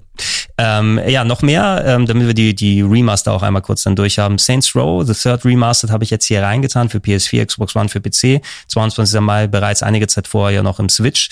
Eher mauen Switch Remaster rausgekommen, was sehr rucklig gewesen ist. Aber ich habe es hier noch mal reingetan, weil die anscheinend ja nicht nur bei einem reinen Remaster geblieben sind, sondern auch sehr stark an der Grafik gedreht haben. Die haben teilweise die Charaktermodelle ausgetauscht. Sowas war doch Fabian, oder? Kannst du dich noch erinnern? Ähm, ja, aber nur vom Lesen her. Ich habe es nicht gespielt. Ich habe durchaus für Saints Row hatte ich immer was übrig, aber jetzt ähm, habe ein bisschen die, den Überblick verloren, was da jetzt nochmal wann für welche Plattform neu aufgelegt wurde. Mhm. Äh, aber ja, prinzipiell Third äh, Remaster würde ich mir auch nochmal angucken. Ja, also da gibt's auch Vergleiche im Internet. Ich glaube, zuerst war die Freude super groß darüber, dass da so viel an dem Remaster gemacht wurde. Und dann kam die Diskussion, die häufig bei solchen Remastern und auch bestimmten Remakes dann ist, wie viel ist da noch von der originalen Version dann über? Und sind die neuen Modelle zwar detaillierter, aber sind sie auch wirklich besser? Haben sie das äh, Final Fantasy X Remaster Gesichtssyndrom, ne, wo alle jetzt auf der in den HD-Versionen ausschauen, als ob ihnen einer reingehauen hat? Wer weiß, ne? Also checkt da gerne mal die Vergleichsvideos. Und äh, eine sehr gute ähm, Definitive Edition ist auch rausgekommen. Xenoblade Chronicles, das Original von der Nintendo Wii mit höherer Auflösung bei der Switch mit etlichen Quality of Life Features, hat aus einem sehr guten Wii RPG. Also ich persönlich mag sehr gerne, nur nicht so sehr wie manche andere. Für, für viele Leute, also nicht für viele, aber aus meinem Umfeld ist es so, dass das Gott-RPG schlechthin, das ist so, das man absolut, der absolute Hammer würde ich persönlich nicht sagen, aber mir gefällt es sehr gut. Hier in der Switch-Fassung ist es tatsächlich noch besser. Einziger Wermutstropfen würde ich hier sagen, ist es äh, die Performance im Handheld-Modus. Die ist besser als bei Xenoblade Chronicles 2, ähm, also ist stabiler. das, das sollte kein Maßstab sein. Nee, das sollte kein Maßstab sein, aber nicht unähnlich, weil es doch auf eine recht, eine recht niedrige Auflösung schaltet. Also wem das wichtig ist, das sieht schon ein bisschen grobschlächtig aus. Das sind, glaube ich, dann irgendwas, lass mich jetzt nicht lügen, irgendwas im 384 Pixel Bereich oder so, keine Ahnung, ne? Also schon unter 720p, so wie es eigentlich sein sollte. Aber abgesehen davon ist es wirklich die Definitive Edition und äh, ich habe auch noch mal, ich habe es noch mal durchgespielt da drauf und Wie ja, lange hast du gebraucht? wie viel? 50 Stunden, Echt? 60 Okay. Stunden oder sowas. Aber du hast wirklich sehr viel Quality of Life nochmal aber es war auch das Switch-Ding, ne? Immer wieder mal hier ein bisschen gespielt, da ein bisschen und ich komme mich tatsächlich, finde ich, viel besser drin fallen lassen als jetzt bei der wirklich nicht so gut aussehenden ähm, Wii-Version, wenn du die jetzt noch anpackst, weil die ist super grob schlecht. Ich auch Charaktermodelle haben sie teilweise neu gemacht, neue Texturen, also es sieht schon sehr cool aus. Ähm, da gibt's auch sehr ausführliche Vergleiche drüber. Man muss äh, ich habe es im Review, wir hatten mit Sandro so ein Review-Talk dazu gemacht. Ne? Mhm. Und äh, da habe ich mir auch den, den Zorn der Community dann zugezogen, weil ich die Story als Anime-Bullshit bezeichnet habe.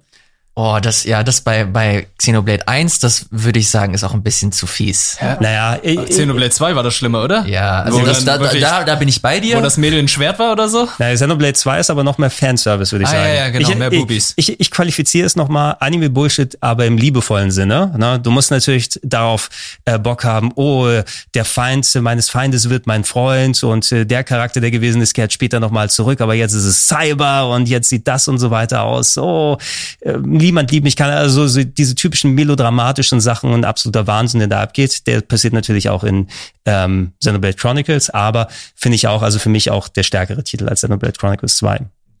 Äh, Fabian, Shantae ja. and the Seven Sirens. War das was Neues oder was ist was Altes? Ich oh, komme so durcheinander. Ich habe es jetzt gerade versucht schon nochmal rauszufinden. Ich glaube, es war was Neues, aber nichts besonders bemerkenswert äh, Neues. Also bei Shantae ist ein bisschen ist ein bisschen wie bei den Download-Spielen, was ich vorhin schon mal erzählt habe. Way Forward, echt immer ein cooles Studio, die solide 2D-Spiele machen, aber äh, Shantae tritt halt echt auf der Stelle und es war jetzt weder besonders schön noch spielerisch irgendwie relevant und es hatte halt auch keine große zeitliche ähm, Differenz zu einem Ori und wenn du das im Vergleich siehst, dann weiß ich nicht. Das, da liegen einfach Welten dazwischen im Anspruch an wie soll sowas inszeniert sein? Was für eine Geschichte will es erzählen? Wie ist es spielerisch? Äh, das ist halt so ein Spiel, das hätte vor zehn Jahren ganz genauso rausbringen können für eine Wii oder Wii U und PS3 und so. Es ist ein vollkommen nettes Metroidvania-Spielchen, aber heutzutage selbst für 20 Euro oder 25 oder was das kostet, würde ich sagen, hm, nee, Mhm. Es, reizt mich nicht mehr. Ich habe es auch hab ein paar Stunden gespielt, dann dachte ich so, nö, ist mir jetzt zu langweilig, ehrlich gesagt. Ja, ich habe mich über eigentlich die Shantae-Sachen immer gefreut, aber da kamen immer mehr und neue und Updates und so weiter Sachen raus, dass ich auch nicht mehr weiß, wo vorne und hinten ist. Das, was, worauf man sich, glaube ich, als Fan mit am meisten gefreut oder freuen kann, ich weiß nicht, ob es jetzt schon rausgekommen ist. Es ist ja nochmal eine neue Auflage des Game Boy Color Spiels rausgekommen. Nicht als digital, sondern als Retail, die du dann kaufen kannst. Und bei diesen ganzen Limited-Geschichten. Mhm. Das ist ja eins der seltensten ähm, Game Boy Color Spiele, die du dir holen kannst. Oder nee, das war so ein Mischspiel, ne? Das war ja die, die Zwischengeneration den schwarzen Modulen oder so, zumindest. Weiß ich auch nicht mehr ganz genau, weil es so teuer war, dass ich das Original nie haben konnte, nur den Download dann später dazu. Und äh, ja, Shantae-Fans, kaufen sich's, andere spielen also, Probe. Interessanterweise, das ist erst das fünfte richtige Shantae-Spiel. Und mhm. die haben das wirklich, die haben die Konsumenten dadurch einfach auch verwirrt, dass sie ständig Neuauflagen von den alten Spielen gemacht haben. Niemand kann das mehr auseinanderhalten. Ähm, und könnte jetzt sagen, war jetzt Half Genie Hero der mhm. zweite oder achte Teil oder Risky's Revenge. Ähm, das ist alles völlig konfus leider geworden. Smart. Ein bisschen ist der Lack ab von mhm. der Reihe für mich persönlich. Ja, die finden wir ja bestimmt. Ist der Charakter ist doch in anderen Indie-Spielen drin für irgendeinen Prügler bestimmt oder als wählbarer Charakter in Indivisible irgendwie Demnächst sowas. bei Smash. Demnächst bei Smash.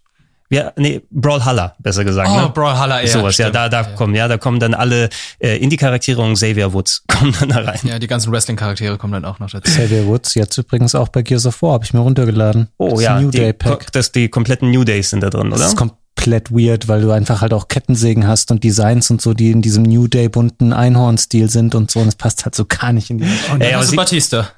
Ja, der passt ja. Ey, hätte statt, statt einer Kettensäge hätten New Day so einen abgesägten Einhornkopf gebraucht, ne, wo dann irgendwie anfängt, dann das Horn zu rotieren und man die Leute dann damit durchsägt. Das wäre eigentlich perfekt gewesen. Ja, aber Wrestling Crossover natürlich sehr viel ähm, da. Und äh, Xavier Woods ist jetzt auch, äh, macht quasi unseren Job auch in Amerika, ist jetzt Moderator bei G4, bei dem Revival. Oh. Ja, da kommt ja der, der amerikanische Fernsehsender oder wahrscheinlich jetzt Internetsender. Ja, solange es nicht Vent ist, oder wie es heißt? Äh, wenn? Wenn? V-E-N-N? Oder Vent. Ist das überhaupt noch? Ich glaube schon. Frag mal Sascha Gray, was die zu tun hat. Ne? Wenn sie nicht mal moderieren muss da. Äh, gehen wir auf die Zielgerade für den ersten Teil des Podcasts hier. Der Juni hat auch noch mal einiges an Spielen rausgebracht. Ich war, also, naja, Parallel-Releases viel damit noch mal gewesen, weil da ja eigentlich die E3 hätte stattfinden sollen und stattdessen die ganzen Ersatzstreams äh, gekommen sind währenddessen, ähm, die wir dann auch dann hier gezeigt haben und alles, aber trotzdem einiges an Games noch mal gewesen ist. Valorant hätte ich das Gefühl jetzt, dass es schon länger draußen gewesen Auch ist. Ich gedacht. hatte es hier mit 2. Juni, wahrscheinlich ist es aus der Beta, aus dem Early Access raus oder wie jetzt? Nee, also es ist schon komplett re äh, released. Also es hat nur wenige Monate gedauert. Das, was ich im Juni gespielt hatte, war die Early Access. Hatten die auch ganz smart gemacht. Man hat die nur durch Twitch-Drops bekommen. Also nicht jeder konnte sich die Beta anschauen. Und ich glaube, ein paar Monate später kam dann auch die komplette Version, die jetzt Free-to-Play ist. Mhm. Also so wie die wie Riot es halt auch mit anderen Spielen macht, die Free-to-Play sind, haben Microtransactions, Skins, die 100 Euro kosten. Natürlich ganz smart, haben ganz zu Anfang sich äh, Influencer und Streamer gekauft, damit sie es alle spielen. Auch sehr gut gemacht, muss ich sagen.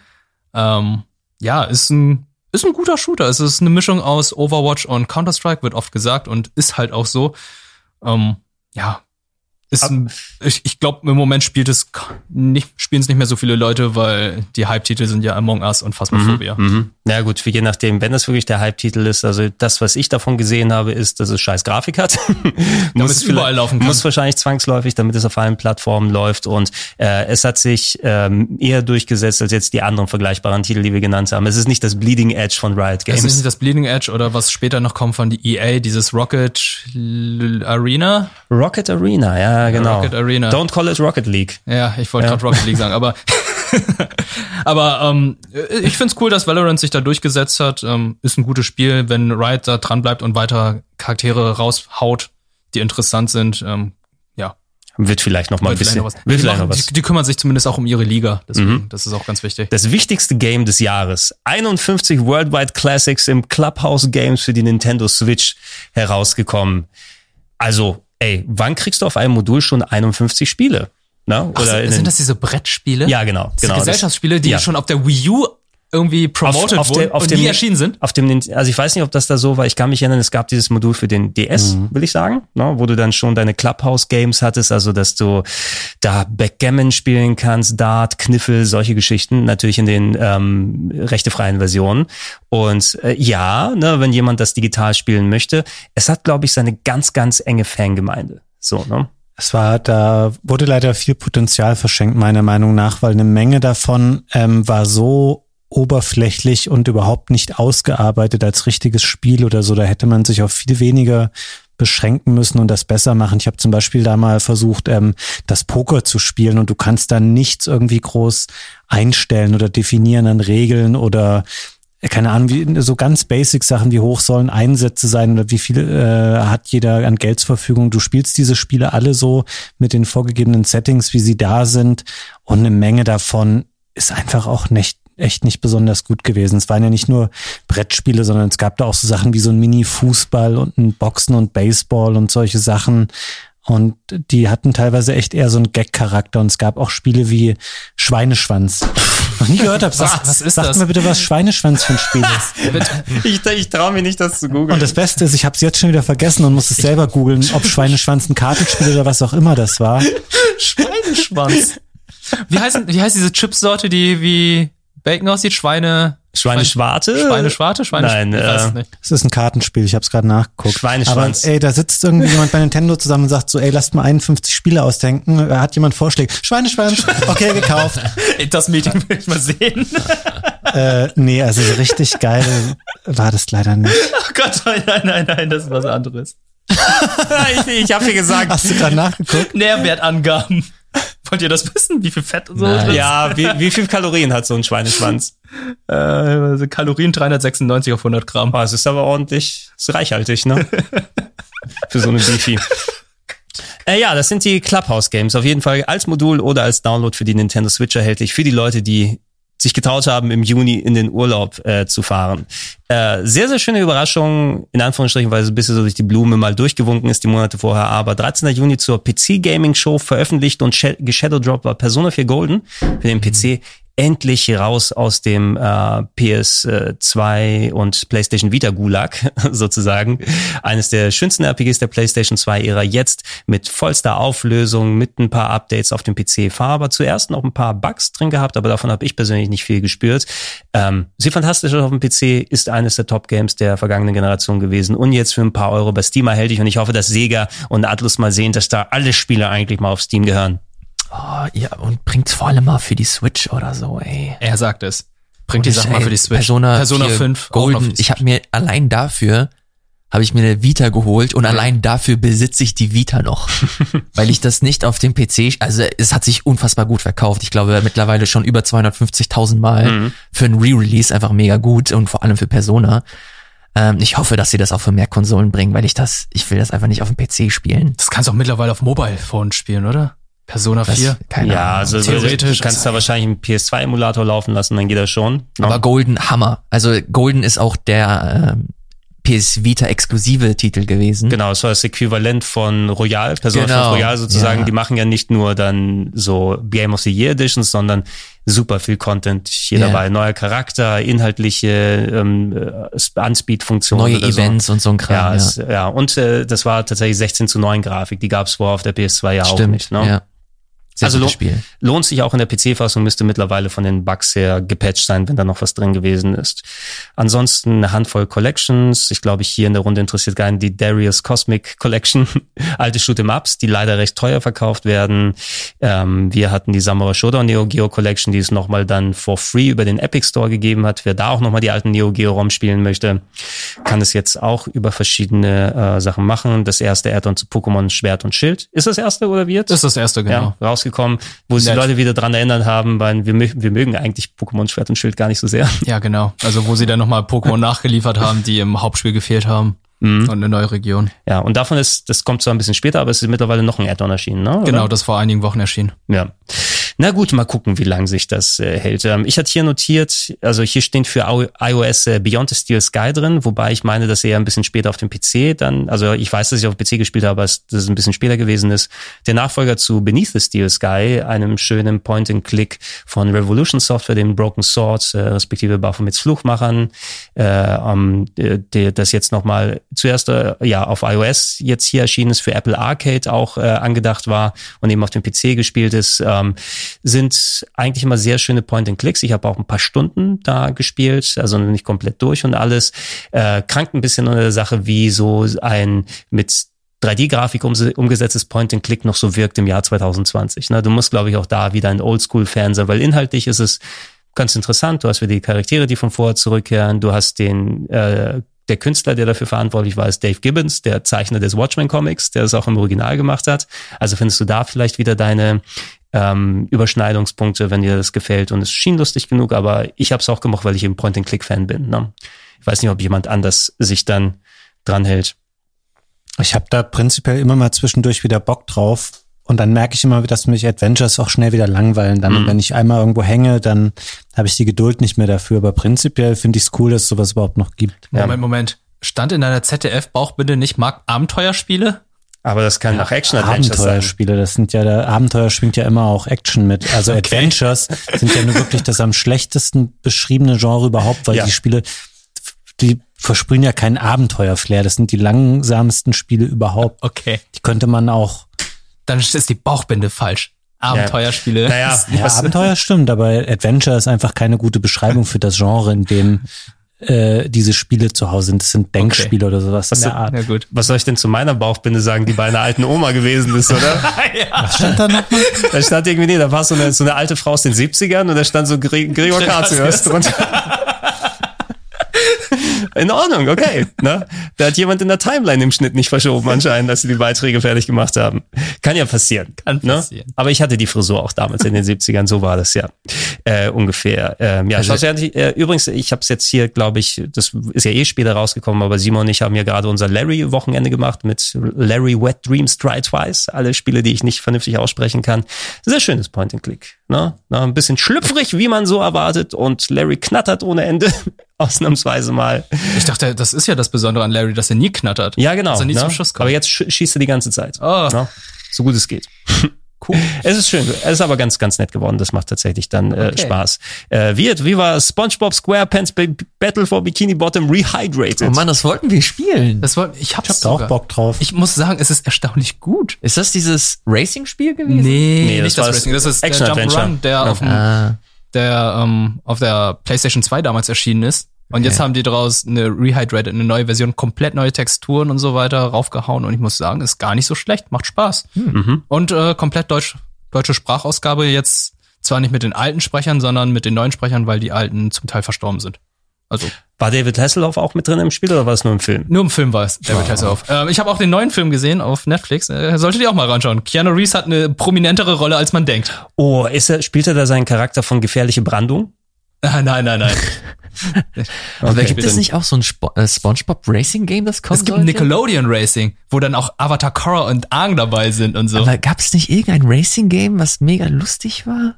Garfield wollten wir machen. Garfield! Garfield. Zu Garfield viert. Racing. Garfield Racing. Das wollten wir auf dem Sender spielen. Vielleicht sollten wir Okay. das machen. Da sind wir dabei, wenn du wie, äh, wenn du wie Elias dann ähm, Parcours vorbereitest, ne? Dann Gerne. machen wir Garfield Lasagna Racing oder so. Gott, Gott. Da wissen wir auch, was der Preis dann ist, ne? Einen geilen Montag. Katzenhaare. Nein, eine Lasagne natürlich. Äh, Leute, lasst uns mal den äh, Podcast hier zumindest im ersten Teil Wir haben abschließen. Last of Us Lo- noch gar nicht Alter. besprochen. Auf das. Und ich wollte gerade die Überleitung zu Last of Us machen. Aber danke, dass ihr so erschell- also es zeigt mir noch, es zeigt mir noch, dass ihr auf jeden Fall äh, dann aufmerksam dabei seid. Also, aber lasst uns zum Finale hingehen und natürlich über den wichtigsten Titel des ersten halben Jahres dann sprechen. Lange äh, hat sich äh, angebahnt, es sollte ursprünglich im Februar soweit sein. Ne? Ich glaube, es war der Februar angepeilt als Release. Und dann ist einmal verschoben worden, dann ist nochmal verschoben worden, dann ist das komplette Spiel geleakt von der Story. Nee, ich nicht glaub, ganz- es war nicht verschoben, sondern es war auf unbekannte Zeit verschoben, weil die irgendwie das Spiel fertig hatten und die wussten halt nicht, wie es mit Im einem Sommer war das Genau. äh, kurz der Fall, ja. Ja. Ja, zumindest war es ja so mit den ganzen Verschiebungen und diesem ganzen Drama, was vorab passiert ist, wo Leute sich dann auf die Server gehackt haben und teilweise Play, also nicht das komplette Spiel, aber irgendwie die ersten zwei, drei Stunden oder sowas gab es als Let's Play, die im Internet gelandet sind oder zumindest für ein internes Let's Play, so dass dann auch äh, ohne Ende das Internet explodiert ist mit Diskussionen, mit äh, so geht die Story, was wird da gemacht und so weiter. Ich habe mich so gut herausgehalten, so gut es ging, weil gerade so ein Spiel, ich möchte einfach nur erleben, wie es dann gedacht wurde und dann meine Emotionen dann für sich dann stehen lassen. Äh, Last of Us Part 2, ein Spiel, das finde ich man mal gespielt haben muss, auf jeden Fall. Ich verstehen kann in bestimmten Punkten, wenn jemand danach dann sagt, hey, das ist nicht mein Game of the Year, weil es mich einfach zu sehr emotional mitgenommen hat und das, was es sich storytechnisch erlaubt, vor allem, weil da sehr viele, sagen wir es mal, Grautöne drin sind, was die Charakterisierung angeht. Äh, spielerisch und Grafik, grafisch exzellent und es traut sich wirklich was von der Story her. Absolut, äh, bin ich komplett bei dir. Ich find's, ich fand's Hammer. Äh, muss dazu sagen, dass es, es ist nicht mein Game of the Year, äh, weil ich fand, dass das ein, oder, das ein oder andere Spiel ein bisschen stärker war, aber was es sich äh, getraut hat und äh, wie es stellenweise Atmosphären aufgebaut hat, fand ich, ähm, war der absolute Wahnsinn. Und da, äh, sorry für alle Leute, die äh, sich wegen der Story irgendwie aufreiben und verschiedene Entscheidungen nicht äh, gut heißen wollen, äh, dann ist das, dann ist das halt so. Aber dann das Spiel an sich so schlecht zu machen und zu sagen, ey, das, das kannst du doch so nicht machen, das ist eigentlich komplett Bullshit, ohne es auch nur ansatzweise gespielt zu haben, weil das war nämlich so die große Kontroverse, dass Leute sich irgendwelche Leaks durchgelesen haben und dann auf Basis dieser Leaks, ohne dieses Spiel gespielt zu haben, sich ein Urteil gebildet haben. Das fand ich einfach, es war, das Internet hat selten starke Momente, aber das war ein besonders schwacher Moment, fand ich zumindest. Ähm, weil wenn du spielst, dann kannst du diese Entscheidungen, die getroffen wurden in der Entwicklung und in der Story auch äh, ziemlich gut nachvollziehen, finde ich. Äh, es fühlt sich nie so an, als ob das so übers Knie gebrochen wurde und man hat den Charakteren äh, Zeit gegeben, um sich halt so zu entwickeln, wie man es sich gerne ähm, wünschen würde. Es ist, finde ich, ein bisschen zu aufgeblasen. Es ist mindestens fünf, fünf bis zehn Stunden zu lang, finde ich. Ähm, aber im Großen und Ganzen technisch ist das der absolute Wahnsinn. Ich war einfach komplett beeindruckt, nur was man aus der PS4 noch rausholen kann. Und äh, wie gesagt, von der Story kann man halten, was man will. Mir hat's am Ende gefallen. Ich fand's ein durchweg gelungenes Spiel. Ähm, ich fand es auch ganz gut. Es hat mir auch sehr gut gefallen. was äh, ich ich brauche glaube ich nicht mehr so viel zu sagen, was positiv dran war, weil da war einfach sehr viel, was schon Ilias erwähnt hat. Was ich zum Beispiel schade fand, ist, dass am Anfang eine Open World vorhanden war, die dann nach wenigen Stunden dann halt einfach nur noch durch ein Level ersetzt wurde, wo man halt sich einfach durchschleicht und die ganzen Leute meuchelt. Weil gerade wo es angefangen hat, wo man mit dem Pferd durch diese Open World reitet und ein bisschen von einem Punkt zum nächsten guckt oder sich die Route sich selbst ausdenkt, fand ich es interessant. Aber ähm, dass sie dann da dann recht früh aufgehört haben, fand ich natürlich sehr schade. Und äh, gegen Ende war es natürlich sehr, sehr lang. Ich war ehrlich gesagt froh darüber, wie dass dieser ganze Seattle-Abschnitt ähm, die einzige Passage war, die so eine offene Welt hatte, weil mich hätte das persönlich verloren in dem Moment und ich ähm, glaube, sie haben gut daran getan, das später wieder stärker dich ähm, durch das Spiel zu führen, weil ich muss sagen, bei aller, ich sehe das wie ihr, ist ein hervorragendes Spiel technisch, ähm, was die Charaktere angeht, was die Erzählung angeht, aber es lebt oft auch eher von der Interaktion zwischen den Figuren, von den exzellent geschriebenen Dialogen. Das Spiel wird nicht unbedingt dadurch getragen, dass es in seiner Spielmechanik sehr vielfältig ist oder sehr abwechslungsreich. Ähm, und du hast oft ähm, äh, hast du, wird es sehr offenkundig für dich als Spieler, dass du so, okay, wir haben eine Passage, da gehen die Charaktere zehn Minuten voran, klettern hier und da, labern ein bisschen und dann du fällst irgendwo rein und eine Tür geht zu, das ist eine Arena, da sind jetzt halt Gegner drinne und da wird es, es wird sehr, sehr deutlich an manchen Stellen und das trägt es einfach auch nicht über die Länge und mich persönlich hat auch, ich war richtig erschlagen, als ich gemerkt habe, oh shit, Jetzt gerade, wo ich denke, ich habe vielleicht schon einen signifikanten Teil des Spiels gespielt, mhm. wechselt man erst zu dem zweiten ähm, Charakter, den man äh, den Großteil des Spiels spielt. Und hier nimmt es sich nicht nur, weil es spielerisch nicht ganz so viel hat, wie es bräuchte für die Länge, auch die Message, die es dir vermitteln will, dieses, hey, guck mal, eigentlich dieser Charakter ist doch viel cooler als der andere, weil die hat eigentlich ist die ein besserer Mensch und hat bessere Absichten. Das ist dir nach einer Stunde klar. Du brauchst aber nicht zwölf oder so mit dem Charakter. Das wird dir sehr, sehr vehement noch reingehämmert und deswegen alles, was ihr sagt, ist richtig und ich würde es unterschreiben, ist etwas zu lang, aber es ist sehr mutig, sehr besonders, hat mir richtig gut gefallen. Ähm, nur man hätte halt echt einiges raus, entweder rausstreichen müssen oder man hätte spielerisch mehr reinpacken müssen. Die Frage ist es immer, wie du bei so einem, wie so bei, bei so einem Spiel nuanciert mit äh, dem Storytelling umgehen kannst, ne? Weil ich finde auch in vielen Punkten das Set nicht so mit dem Holzhammer gerne sein soll, ne? Wenn du mit dem Charakter dann äh, durchgehst und äh, dann äh, gehst du irgendwie so einen Hundezwinger und dann fängst du an, oh, du kannst mit dem Knopf äh, mit dem Knopf Hunde streicheln, die du eigentlich vorher in einer anderen Szene dann äh, gnadenlos gemeuchelt hast, ne? damit du dann einfach diese Konfliktgefühle und so weiter hast. Das kannst du wahrscheinlich auch ein bisschen feiner dann umsetzen, aber du musst vielleicht für eine gewisse Klientel auch plakativer sein, damit auch der, der Punkt, glaube ich, klar wird. Und das ist eine Ansichtssache, eine Sache von Perspektiven ist, dass du, glaube ich, nicht dich auf Heldenrollen oder sowas dann verlassen kannst. Und das ist ja viel, was dann mitgekommen ist. Das ist die Gewöhnung. Ne? Die Leute, die sich an die Charaktere vom ersten Teil gewöhnt haben, weil man sie gespielt haben, sind es auch die Helden oder die Protagonisten? Und wie, wie das jetzt mit den anderen Leuten, die jetzt hier mit dem hier zu tun hatten, wenn das nämlich storytechnisch andersrum gewesen wäre, wenn man die Charaktere vom zweiten Teil, die prädominant da ist, im ersten gespielt hätte, hätten wir die gleiche Diskussion in die andere Richtung gehabt? Bin mir nicht ganz sicher. Ne? Aber äh, es bleibt viel Interpretationsraum. Ich habe mich auch ein bisschen erschlagen gefühlt nach einiger Zeit. Ich hätte auch gern vielleicht, also es, es war nicht so, dass ich es dann zu ultra lang gefunden habe. Ich habe es immer noch ganz gern bis zum Ende gespielt. Das war jetzt nicht das Herr der Ringer Phänomen mit äh, noch ein Ende, noch ein Ende, noch ein Ende, noch ein Ende, noch ein Ende und so weiter. Oder ein Kojima-Spiel. Ja, ja. Oder ja, das ist, es war nicht das Stranding in der Hinsicht. Ja. ja, das Problem ist, man wusste halt schon sehr früh, wohin die Reise geht. Und Trotzdem hat sich das Spiel stellenweise sehr viel Zeit gelassen, dir dich zum Punkt zu, zum Punkt zu kommen einfach. Ja, hat da aber ein paar schöne Set-Pieces reingepackt. Absolut. Also auf solche Sachen ja. wie, äh, was du unten in dem Krankenhaus da mitbekommst, ist so Survival-Horror-technisch ja, schon erste, erste Güte, ja. gerade designtechnisch oder spielerische Parts. Dann äh, kurz vor Ende kommst du in so ein sonnendurchflutetes Gebiet, ne, wo du mal durch so verlassene Villen oder sowas ah, durchgehst, was einfach mal komplett anders aussieht Ach, da als gibt andere es, Sachen. Gibt es so viel, du hast das Aquarium, du hast dieses, diesen Museumsabschnitt, wo du halt gar keine Action oh, hast, aber sehr toll. viel Story Storytelling. Ey, das hat schon, das hat auf jeden Fall seine, seine sehr, sehr schönen Momente gehabt. Es hat Schwächen, ist für mich kein perfektes Spiel, aber auf jeden Fall ein sehr erinnerungswürdiges möchte ich sagen. Ich muss da aber doch nochmal ganz kurz einhaken, weil du das hast mich jetzt gerade da dran erinnert, Gregor, mit diesem Teil, den du meinst mit dem Sonnendurchflutet. Das ist wahrscheinlich dieser Südamerika-Part am Ende, ähm, mhm. wo sie dann, oder ich weiß nicht, ob das in Mexiko oder wo auch immer das spielen soll, dieser ganze letzte Part mit, wo man wieder Ellie spielt, den fand ich echt überflüssig, muss ich sagen. Das war für mich so ein, es ist so ein bisschen so Rambo-artig auch. Sie zieht da nochmal los und wie viele Leute du dann einfach wegballerst von diesen Gangsterbanden, die da sind. Das wirkt so fehl am Platz. Und da ist auch endgültig der Punkt für mich erreicht gewesen, wo ich sage, ihre Motivation ist absolut nicht mehr nachvollziehbar. Dieses, sie geht jetzt wieder los, weil sie kann es immer noch nicht auf sich beruhen lassen.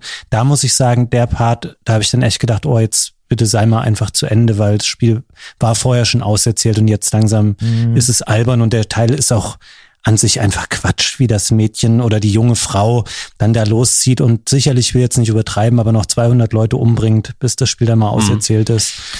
Es ist auf jeden Fall ein super kontroverser Part, also gerade dieses äh, dieses Ende, aber er äh, kann ich komplett kann ich komplett nachvollziehen, wenn man das ein bisschen zu doll war. Ich fand spielerisch vor allem, äh, vor allem in der Hinsicht möchte ich es bewerten. Es war einfach es war einfach, dass du hast genau, du hast die nächsten drei Stunden genau das gemacht, was du die letzten zehn Stunden auch wieder gemacht ja. hast. Und das fand ich persönlich einfach super schade. Ja, ja, das, das Stealthen und Craften hat eine Halbwertszeit und ja. die war eigentlich schon am Ende des ersten Teils erreicht. Und jetzt wurde es zwar verfeinert und verbessert, aber wenn ein dritter Teil kommen sollte, bar jedes Storytellings, was sie sich überlegen, weil Ansätze gibt's mehr als genug, ne? Und man kann ja auch komplett anders irgendwo hingehen. Also das ist ja nicht das Problem. Gameplay-technisch muss da mal ein bisschen was passieren, weil ich glaube, das kriegst du, also nur 4K und 60 bis 120 Frames Games werden es nicht alleine reißen. No. So Leute, dann, das wäre es für den ersten Teil des Jahresabschlusscast gewesen. Aber jetzt kommen doch die ganzen richtig krassen Spiele. Ja, da können wir noch mal kurz drüber schlafen ne, und äh, dann äh, uns ein paar Gedanken darüber machen. Vielleicht sogar das eine oder andere Spiel nachholen dazwischen. Schafft Vielleicht kommt noch? ja noch was, ne?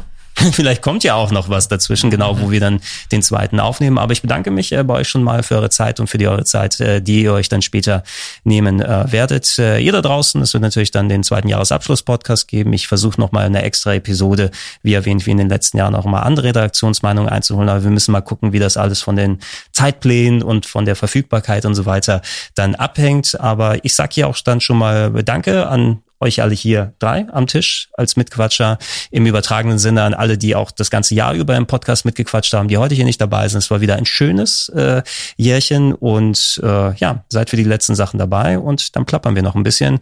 Äh, alte Casts und alles nochmal gesammelt auf plauschangriff.de, falls ihr die noch nicht habt. Ansonsten findet ihr alles äh, im Blog oder auf den entsprechenden Feeds. Wir sagen Tschüss. Tschüss. Tschüss. tschüss.